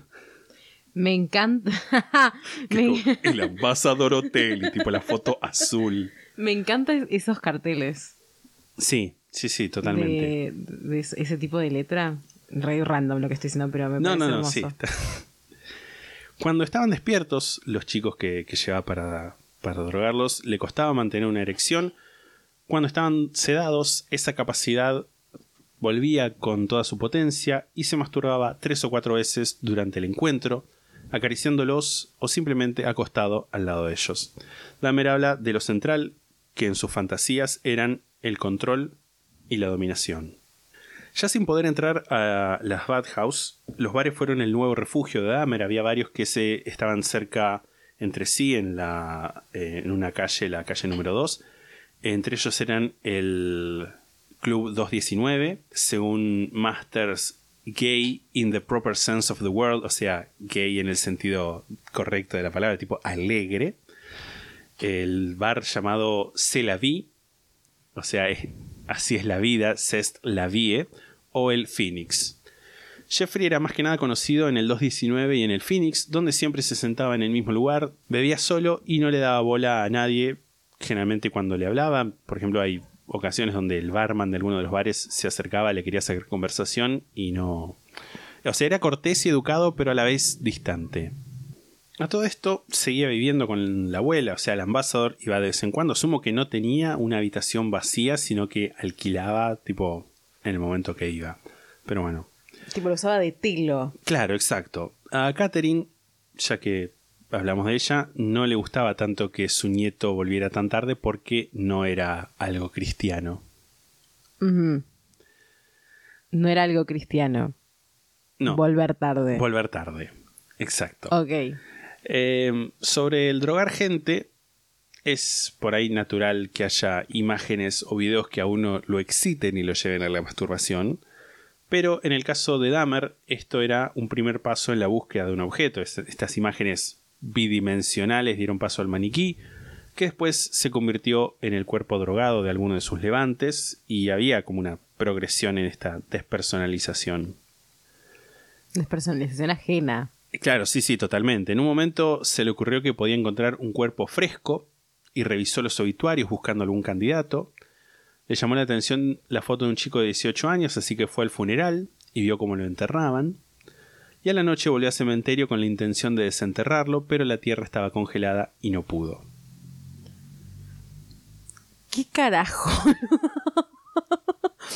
es un montón Es eso. muchísimo. Es un montón buscar a alguien para cogerte en un Es, obituario. es muchi- es muchísimo. Es muchísimo. Dios. Mientras tanto, seguían instancias de volatilidad social, como lo llama Brian Masters, el 7 de abril de 1985. La policía lo tuvo que sacar de un bar donde estaba ebrio y exigiéndole a la bartender que le siguiera sirviendo alcohol o le iba a pegar un tiro. Ah, tranqui. Eh, lo tuvieron que frenar entre cuatro policías. Estuvo arrestado toda la noche, pero los cargos no fueron llevados a la corte. El 18 de agosto recibió una advertencia por darles el dedo a unos oficiales, o sea, hacerle fuck you. ¿Qué? Darles el Darles dedo. Give them the finger. Que dentro de todo hacerle fuck una, un Sí. policía, qué sé yo. El menor de los problemas, Sí, claramente. En septiembre de 1986, dos chicos de 12 años que estaban en un puente sobre el río Kinnikinnick vieron a un hombre con los pantalones en los muslos y la remera levantada que parecía estar masturbándose. Los chicos le gritaron ¿Te estás divirtiendo? A lo que el hombre, que obviamente no era otro que Dahmer, respondió Sí, le estoy pasando muy bien. Y después de esto lo- los chicos le avisaron a la policía que lo arrestaron por comportamiento lascivo y exposición indecente. La defensa de Dahmer fue que estaba orinando y que no sabía que lo estaban mirando. El cargo lo redujeron a conducta escandalosa y la sentencia fue un año de libertad condicional y le ordenaron ir a un consejero psicológico para desviaciones sexuales y control de impulsos. Fue con la doctora Evelyn Rosen que lo primero que hizo fue administrarle dos test. El primero fue el Million Clinical Multiaxial Inventory o inven- inventario multieje clínico de millón, o sea, millón como un apellido, no como millón el Sí, número, sí. que es uno de esos test, viste, en los que tenés que marcar si una afirmación es falsa o sobre vos mismo es Sí, falsa o verdadera. sí, sí. Dahmer indicó que la mayoría no aplicaban en su caso, pero marcó estas siguientes como verdadera. Últimamente me empecé a sentir solo y vacío. Mirando atrás en mi vida me doy cuenta de que hice sufrir a otros tanto como yo sufrí. Y por último, tengo pensamientos extraños recurrentes de los que me gustaría liberarme. El segundo test fue el Forer Structure Sentence Completion Test o test de terminación de oraciones estructuradas de Forer. En la mayoría de sus respuestas, Dahmer demostró que no se tomaba el test en serio, tipo completando como en chiste. Pero vamos a leer un par de respuestas. Voy a leer primero el disparador, voy a hacer un silencio y leer lo que agregó él. Mi padre siempre trabajó duro.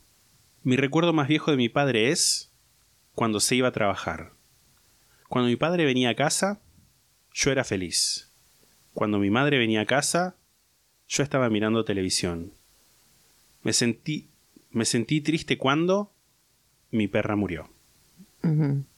Los tests lo muestran, eh, y, otros test que le habrán hecho eh, la doctora, como una, como una persona que se autocondena al aislamiento.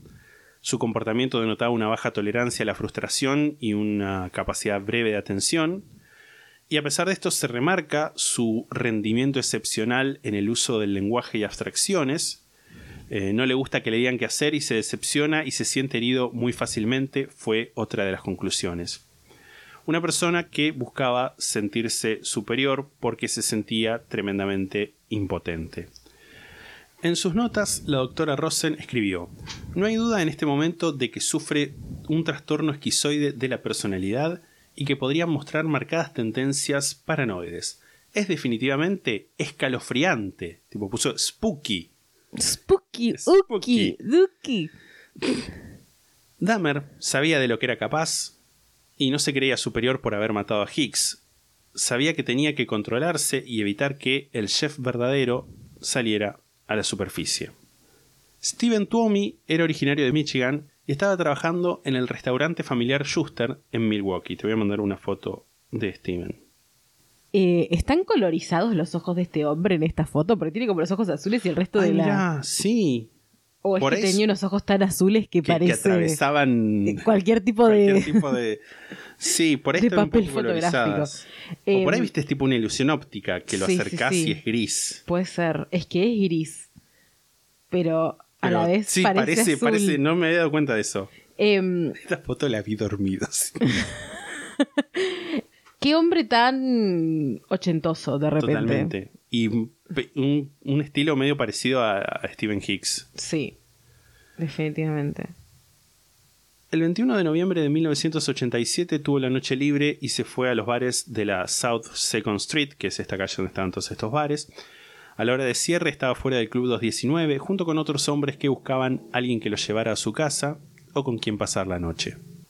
Dahmer estaba entre esos hombres, se encontraron y hablaron y Steven aceptó la invitación de acompañarlo a Jeffrey a su habitación en el Hotel Ambassador.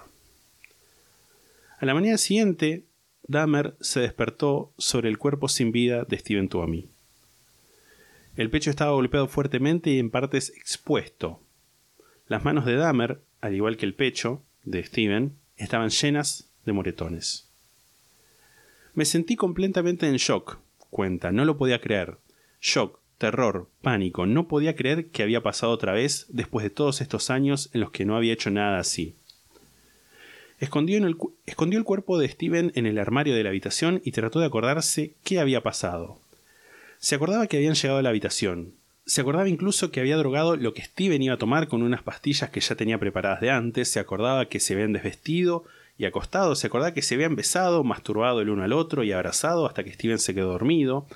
Después de eso, él lo había seguido acariciando hasta quedarse él dormido. Pero después de eso, nada, no había nada que le indicara qué había pasado entre ese casi cálido dormirse juntos y el despertar junto a un cuerpo golpeado. No podía acordarse cuándo lo había matado o por qué. El cómo era evidente, los golpes en el pecho y los moretones en sus manos narraban perfectamente esa parte de la historia. A la una del mediodía fue a un centro comercial, compró una maleta grande, casi como un baúl con ruedas, volvió al hotel, pidió reservar la habitación por otro día, y a la noche metió el cuerpo de Steven en la valija. Lo bajó hasta la calle, se tomó un taxi cuyo chofer lo ayudó a poner la valija en el baúl y se fue a la casa de West Alice. Catherine estaba dormida. Dahmer puso la valija en la bodega de frutas. Que es una bodega de frutas. Lugar, viste que antes me imagino cuando por ahí no era tan común que las casas tuvieran, no sé, heladeras, viste que había como lugares donde se guardaban las cosas. Tipo como Pantry. un pantry, pero como para como resguardado tipo a nivel edilicio para mantener una temperatura, no sé, una bodega. Pero bueno, y se fue a dormir. Durante una semana el cuerpo estuvo ahí, se acercaba el día de acción de gracias y la familia esta vez iba a visitarlos a ellos y durante esos días nadie notó nada raro en el comportamiento de Jeffrey. En el trabajo se pidió el lunes y el martes, pero el miércoles, jueves y viernes fue normalmente. Para el fin de semana las visitas se habían ido y entonces Dahmer se centró en deshacerse del cuerpo. El desmembramiento era la única opción que se le ocurrió y la más práctica que tenía, dadas las circunstancias, a pesar de que no le gustaba para nada. Con un cuchillo que había comprado para ese propósito, fue sacándole la carne, que iba poniendo en bolsas de plástico. Una vez hecho eso, envolvió los huesos, los reventó con la ayuda de una masa. Todo esto le llevó más o menos dos horas. Y el lunes ya estaban las bolsas listas para ser retiradas junto con los residuos normales. La cabeza, como ya había pasado con Hicks, la conservó por dos semanas, escondida en una manta adentro de su armario. La había hervido y puesto en lavandina para conservar la calavera, Ah. que agarraba la calavera cuando se masturbaba. Lavandina o cloro. No, digamos. o sea, no tenía piel, era solo los huesos. Era solo hueso. Eh, justamente el haberla dejado en lavandina, en cloro, había hecho que la calavera quedara muy frágil, así que eventualmente se rompió y la tuvo que tirar. El Hotel Ambassador, dice Masters, fue el punto de no retorno para Jeffrey Dahmer. Hasta ese momento había logrado suprimir lo que sabía eran pensamientos y deseos horribles y limitarse a disfrutar de la pseudo muerte de un compañero drogado. Pero ahora, a partir de un asesinato que no había sido ni intencional ni tampoco era recordado, se sentía sin poder resistir, como si las compuertas que lo sostenían se hubieran abierto finalmente de par en par. Se dio por vencido. De ahora en adelante no iba a luchar contra el impulso, lo iba a abrazar, iba a ir con él, a aceptarlo como un amigo. Y acá vamos, no mentira, vamos a decir un toquecito más. Yo, yo- yo est- yo estaba pensando que ibas a decir eso porque era muy de, Porque es una era muy de final. Sí, sí, Eh, me quedé muy choqueada. Mm, sí. sí. mm, hervir una cabeza es mi límite. No voy a hacer más este podcast. este es el anuncio. No, mentira. Eh, Mm, ay, Dios, no puedo dejar de pensar en una cabeza siendo hervida. No, horrible, es horrible. Y Perdón. No, no, no, sí, perdón. Y, y creo que eh, lo, lo de, bueno, ahora terminamos, jajaja, por ahí va a ser el último chiste que haga hasta que termine este capítulo, porque Porque quedan cosas horribles. sí. Ok. Dahmer siguió yendo después de asesinar a Tuomi a sus citas, a sus appointments con la doctora Rosen, donde siguió comportándose como siempre, a pesar de que estaba bastante asustado. El pánico, sin embargo, se fue disipando cuando se dio cuenta que nadie parecía haberse dado cuenta de que Steven había desaparecido, ni tampoco nadie había hecho la conexión con el Hotel Ambassador, donde él se había registrado con su propio nombre. En los primeros días de enero de 1998, llevó a la casa de West Alice a Bobby Simpson, un hombre negro de 23 años, en el sótano lo drogó y se masturbó junto a su cuerpo inconsciente, pero no hizo más que eso. En la madrugada del 17 de enero, Dahmer, que recién había salido del club 219, notó a un joven en una parada de colectivo. Se llamaba James Doxator, era un nativo americano que varias veces había amenazado con irse de su casa porque no se llevaba bien con su padrastro. Le había dicho a su madre Debra que si salía de la casa, o sea, sí, no, no en tanto que escaparse, sino irse de la casa tipo a la noche, se iba a comunicar con ella, pero no le había contado que iba a ir a los bares gays de la South Second Street. James, de quien ahora te estoy por mandar una foto, tenía 14 años. 14 años. No. Dahmer se acercó y le ofreció 50 dólares para, para pasar la noche con él. James aceptó y se tomaron el colectivo para ir a la casa de West Alice. Pobrecito, un bebé. Sí, esta foto es eh, está recortada de un en realidad era original que no la encontré en, en color ni tampoco en buena calidad. Es, viste, tipo eh, mugshot. Tiene atrás las líneas de, Sí. que miden la altura como de la policía. Porque ¿Y se ve que había sido arrestado en algún momento. ¿Sabes por qué no? Wikipedia dice, esto no lo confirmé en ninguna otra parte, pero Wikipedia dice que por ejercer la prostitución.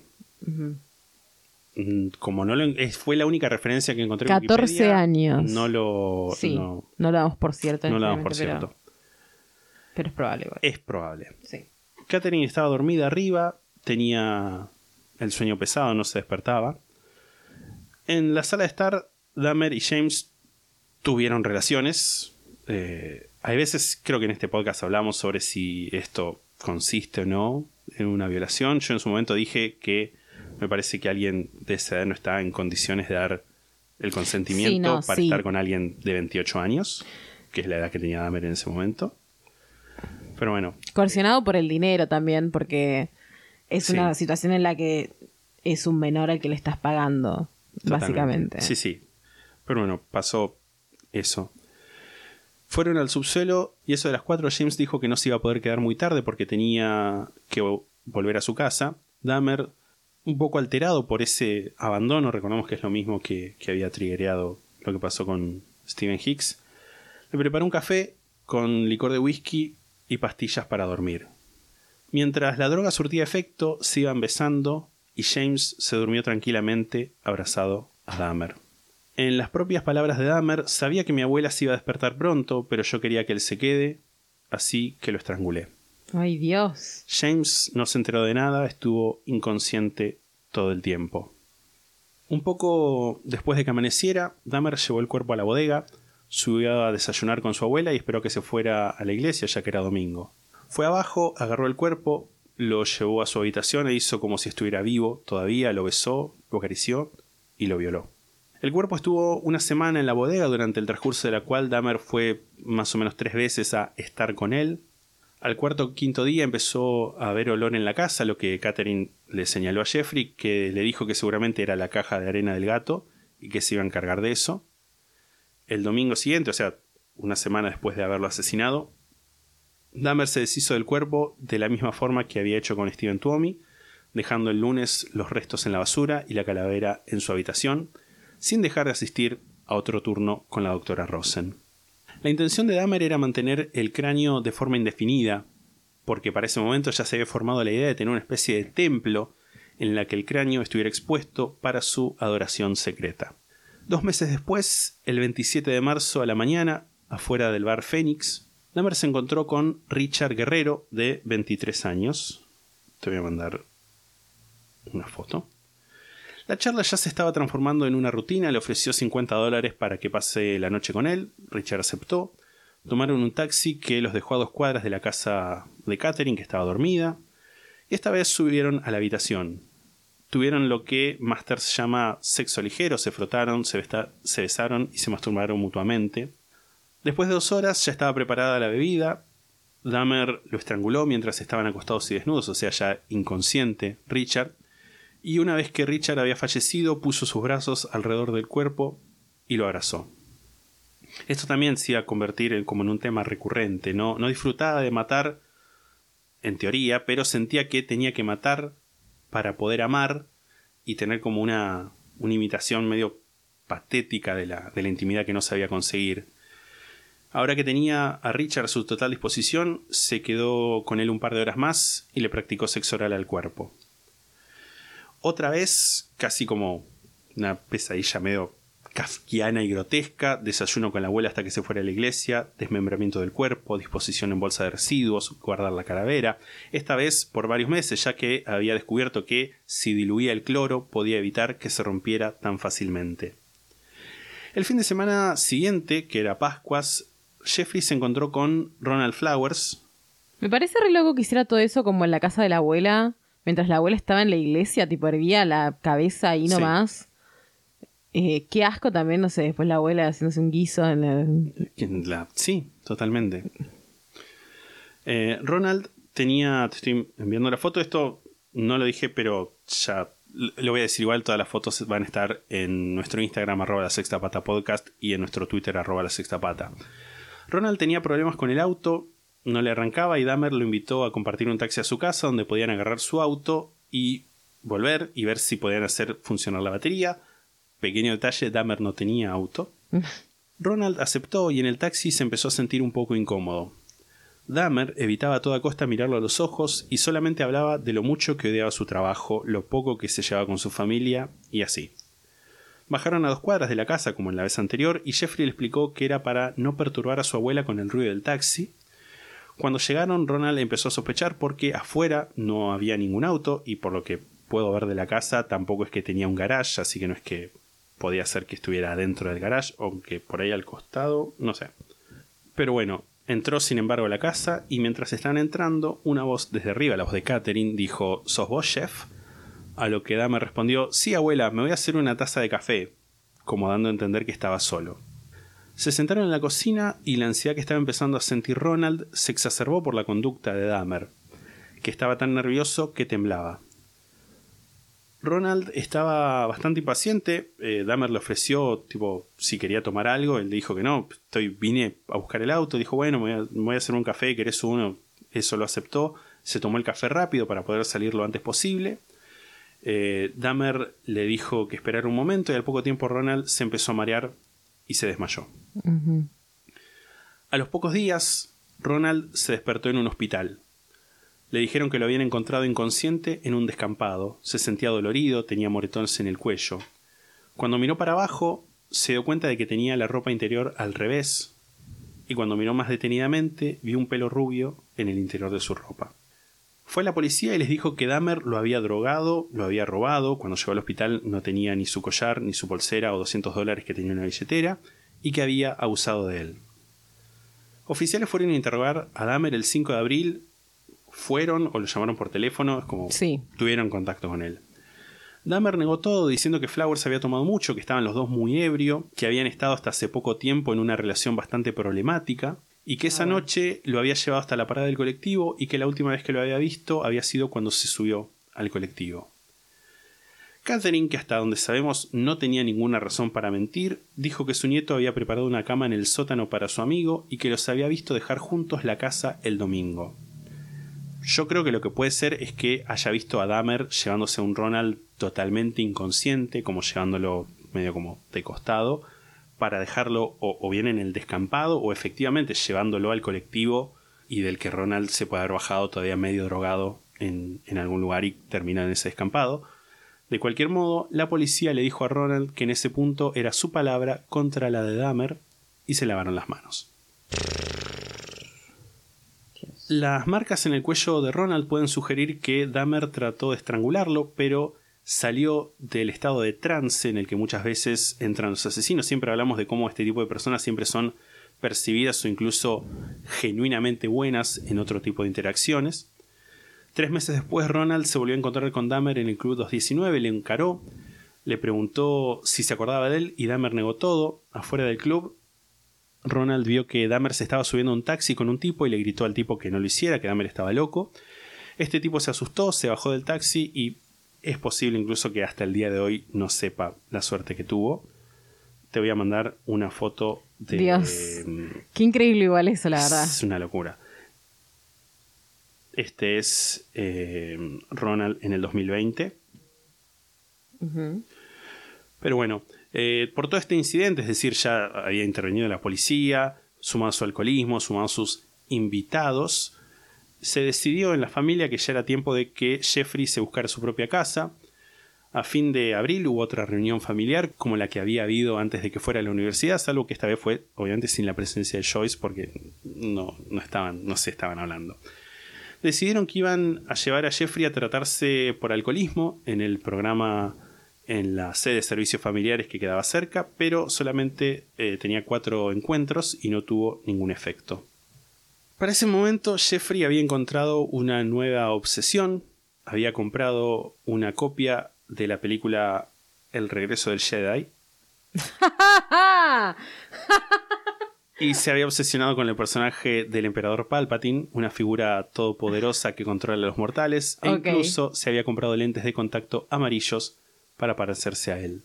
Ah, bueno, me encanta. Eh, de ahí a que hay varios artículos que dicen Jeffrey Dahmer, el fanático de Star Wars que mataba gente, que es como, me parece un poco El injusto. fanático de Star Wars que mataba gente.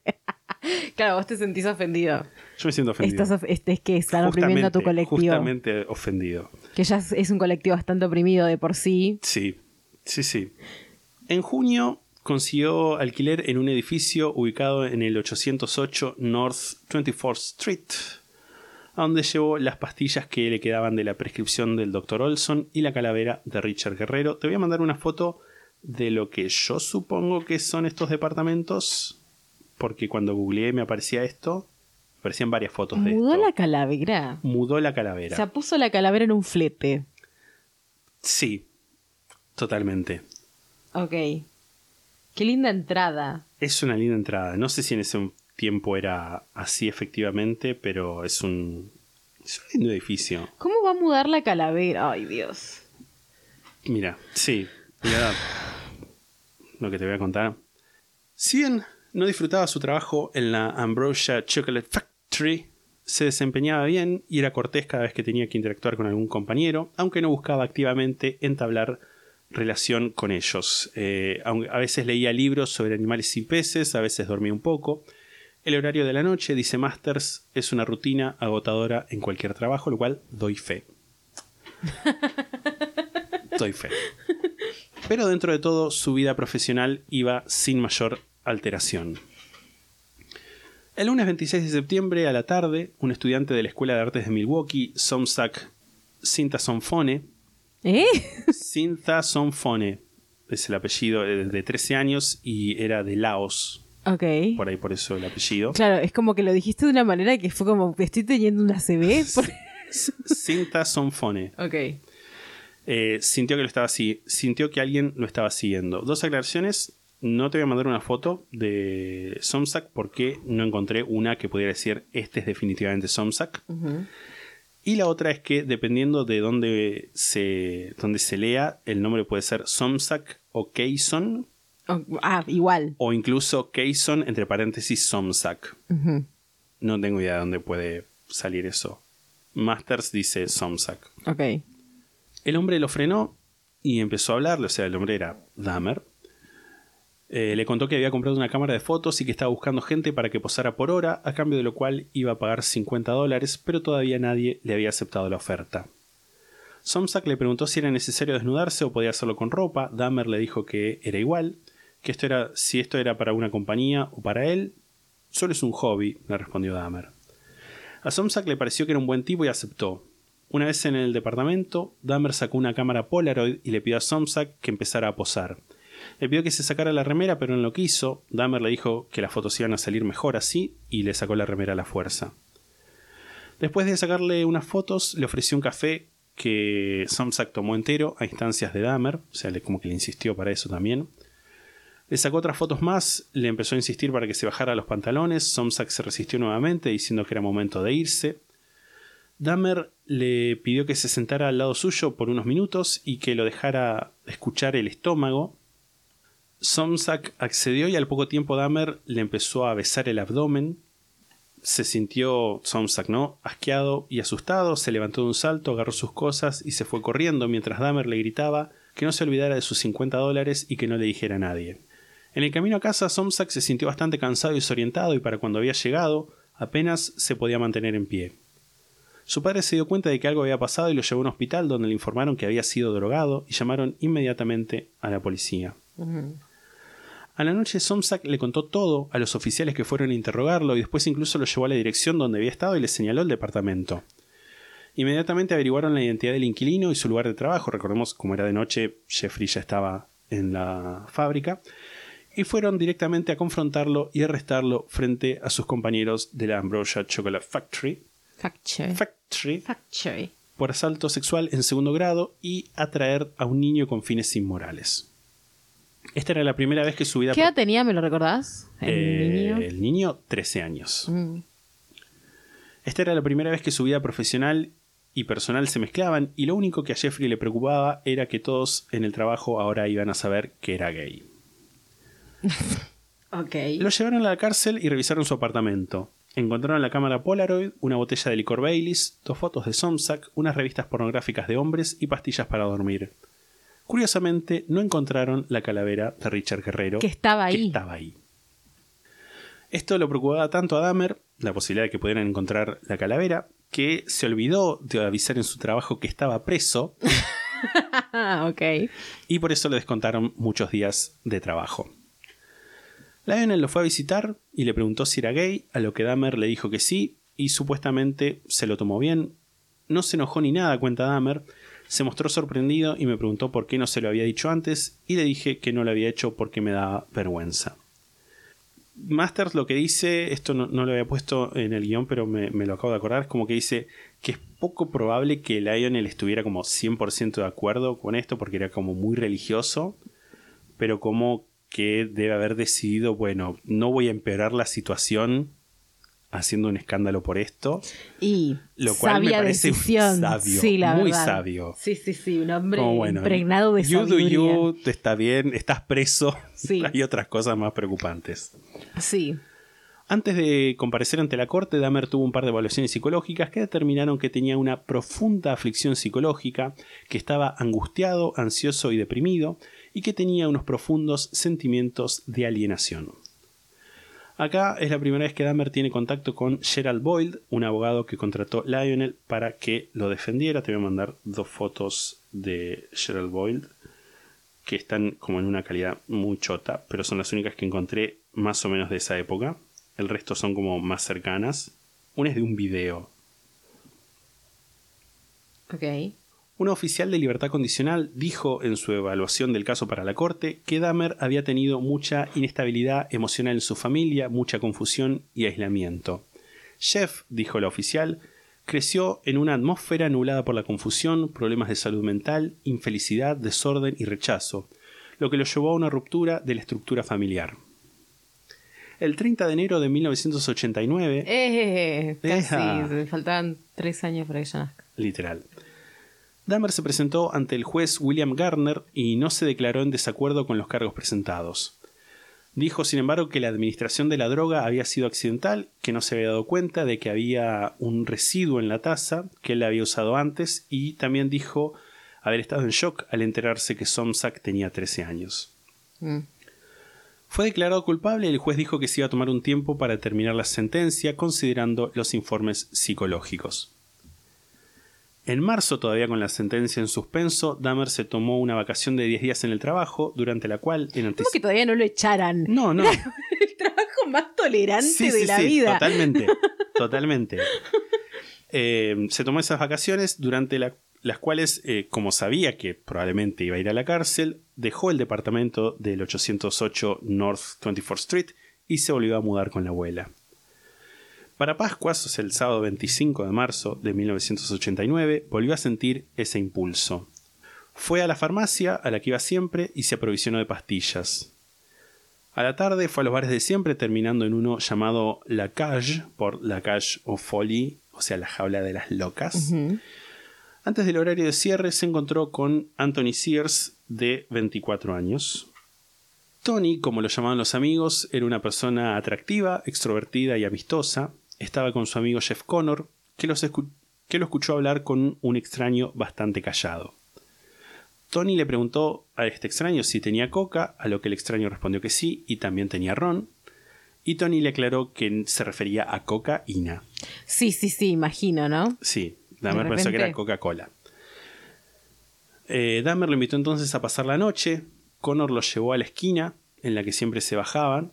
Y durante el viaje, Tony le abrió los pantalones a Dahmer y le practicó sexo oral, lo cual nos sorprendió. Cuando llegaron, Dahmer se bajó primero del auto y Connor usó esta oportunidad para decirle a Tony que toda esta situación no le cerraba para nada. Y Tony le prometió que lo iba a llamar en unas horas para que lo pasara a buscar. En la habitación de Dahmer también se besaron y esta vez Jeffrey le practicó sexo oral a Tony. Le preguntó cuánto se iba a quedar, si se iba a quedar a pasar la noche o si iba a volver. Tony le respondió que se iba a ir pronto y que probablemente no se iban a volver a ver. Ante esa respuesta, Dahmer bajó a la cocina, preparó un café como siempre, con Baileys y pastillas para dormir. Una vez que Tony estaba inconsciente, lo besó y lo estranguló. Otra vez la misma rutina, desayunar con la abuela, esperar a que se fuera a la iglesia, subir a la cama, estar con el cuerpo, violarlo. Dahmer llevó el cuerpo a la bañera y empezó a descuartizarlo ahí, pero de esta vez, además de la cabeza, guardó los genitales. El resto, como siempre, los puso en bolsas de basura. El lunes, además... ¿Hirvió los genitales? Me interesa mucho saber eso. Estoy yendo a eso, arre. Ok. El lunes, además de poner las bolsas para que las retiren, llamó a un taxidermista y le preguntó cómo podía hacer para conservar restos de animales de forma tal que pudiera conservar tanto la carne como el esqueleto. Le dijeron que usara acetona. Compró un balde, lo llenó de acetona y puso ahí la cabeza y los genitales de Tony y los dejó por una semana. Además compró base, compró maquillaje para ponerle a los genitales y que se vieran más reales. Y en más de una ocasión se masturbó sosteniéndolos.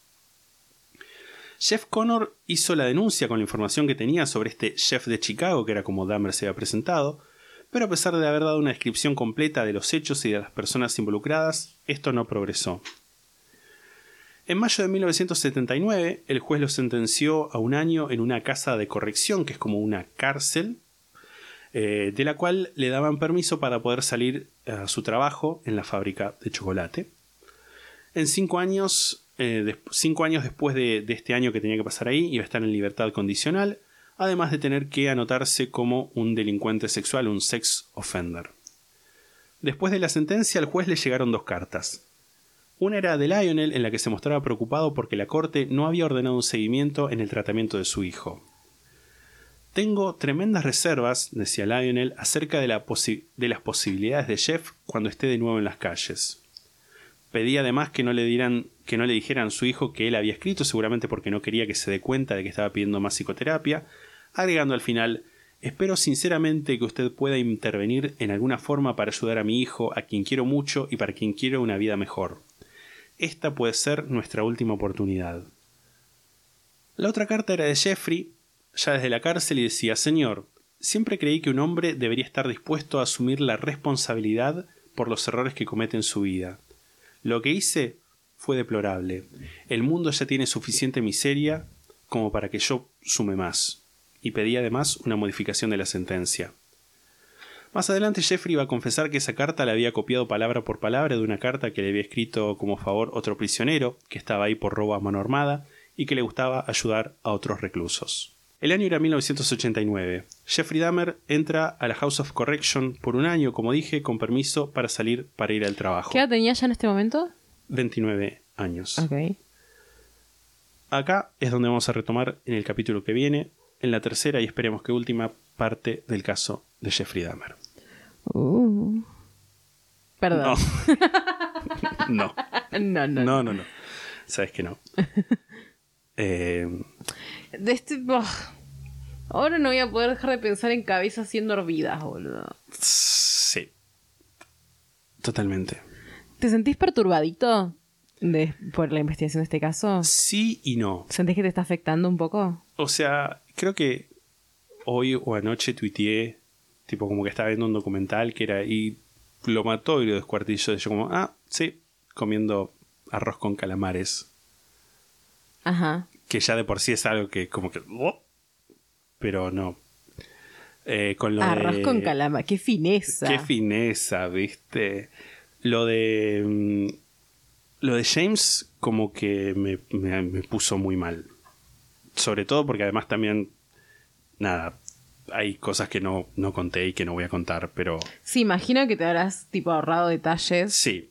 lo cual me hace pensar que qué puede ser más horrible que hervir una cabeza. Sí. Pero bueno, voy a, voy a comentar mis fuentes si te parece. Sigo usando el libro de Brian Masters, The Shrine of Jeffrey Dahmer, el altar de Jeffrey Dahmer de 1993. Muy pero muy tangencialmente, Monster, The True Story of, Jeffrey of the Jeffrey Dahmer Murders, Monstruo, la, verdad, la historia verdadera de los asesinatos de Jeffrey Dahmer del 2021 de Anne Schwartz. Lo que pude llegar a ver del documental Dahmer on Dahmer, A Serial Killer Speaks del 2017, que es este para el que tuve ¿No que hacer un VPN. terminar no de lo- ver? No. Porque además tiene una cosa que te registras y lo puedes ver gratis, pero tiene publicidad.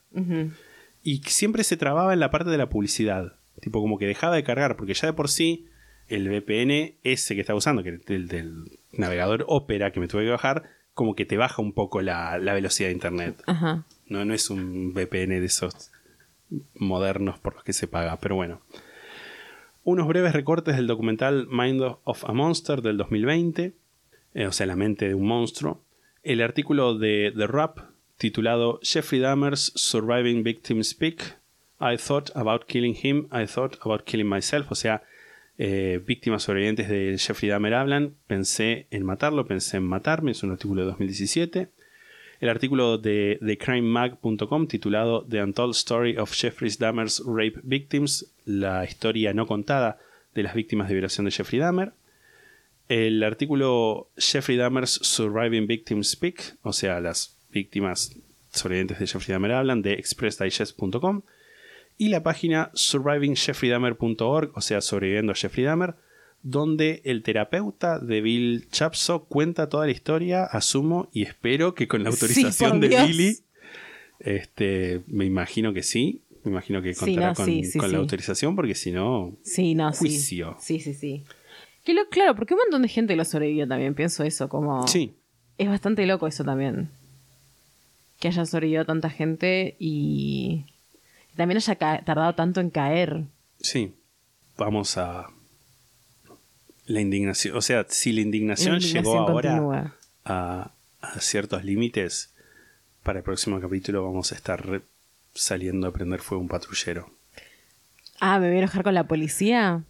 O sea, de una forma, yo me acuerdo y me estoy, ya me está dando bronca. Ok. Así que queda para la próxima. Bueno, ¿qué... ¿Cómo voy a disfrutar el lado B cuando te- cortemos con todo esto un poco? Sí, sí, porque, sí. porque va a ser un montón de repente. Eh, Va a ser un montón. Dios mío. Ay, boludo, estoy cansada de los chabones que matan. Tenía un podcast de True Crime. Sí, sí, básicamente como el... La gran mayoría son chabones que matan. Chabones que matan. No, no sé qué opinar en memes, porque esto todo horrible, o sea, No, sí, sí, yo no me queda fuerza para hacer chistes, ¿entendés? Same. Same. Tengo que volver a la psicóloga. Sí. Ese era el Ese es el comentario. Tengo que volver a la psicóloga. Sí, sí. Sí, yo creo que ya voy a empezar a. No, no, no lo hacía tanto, o sea, lo, lo había comentado, pero ya creo que en terapia voy a empezar. Bueno, lo, lo que me está Afectando. afectando esto de, de toll that's taking on me. Que sí payo. Ay. Ah. Eh, ¿Vos sentís que te hace mal hacer este podcast? No, o sea, Hay como lagunas de tiempo en las que estamos más perturbados que sí, otras. sí, totalmente. Ahora es como que este, me toca a mí estar perturbado, transmitírtele un toque, pero seguir perturbado yo. Ujú. Hay momentos donde te ha tocado a vos Sí. estar perturbadísima. Perturbadísima. Eh, Ojerosa y. es, es como parte del. de Sí. las reglas del juego. Sí, sí, sí. Si te gusta tener un podcast de True Crime, marca- bancate la pelusa. Sí, totalmente. Totalmente. Pero bueno, no sé si, si hay algo más que quieras comentar. No, la verdad que no.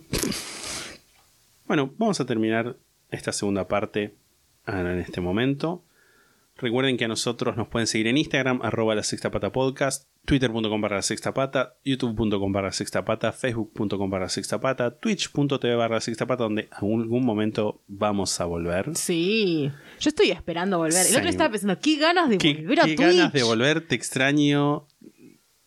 Y Sí. no sé cómo sigue. Y en lasextapata.com tienen una invitación para sumarse a nuestro servidor de Discord. Si quieren unirse a Club La Sextapata, en lasextapata.com, ahí están los links para hacerlo en pesos en dólares. Si quieren hacer una donación única, también en lasextapata.com están los links para hacerlo, en pesos a través de Mercado Pago o en dólares a través de PayPal. Y si eh, tienen Amazon Prime, se pueden suscribir de manera gratuita a nuestro canal de Twitch, twitch.tv barra sextapata. Van al chat, ponen signo de admiración de cierre, prime, y un bot les va a explicar los pasos a seguir. Si tienen alguna carta, algún envío, algo que nos quieran mandar, lo pueden hacer a la casilla de correo número 25, Correo Argentino Central, Mar del Plata, Buenos Aires, código postal 7600. Si tienen alguna historia de oyentes, la pueden mandar a la sextapata.gmail.com. Ahí es donde las recibimos en formato escrito y las eh, comentamos luego en las historias de oyentes de este podcast. Si nos escuchan en Spotify o en algún lugar donde puedan seguirnos, síganos. Y si nos escuchan en algún lugar donde puedan dejarnos una calificación o una reseña, déjennos la nota más alta y unas bellas palabras para que la gente venga eh, como atraída por la fuerza de gravedad Como a nuestro centro de masa. Totalmente. Si tienen alguna pyme o emprendimiento y quieren publicitar en este podcast pujante y competitivo, pueden acceder al paquete La Sexta Pata para pymes y emprendedores, también en lasextapata.com. Ahí está el link para hacerlo. Eso es todo por este capítulo. Nos escuchamos la próxima. Chao.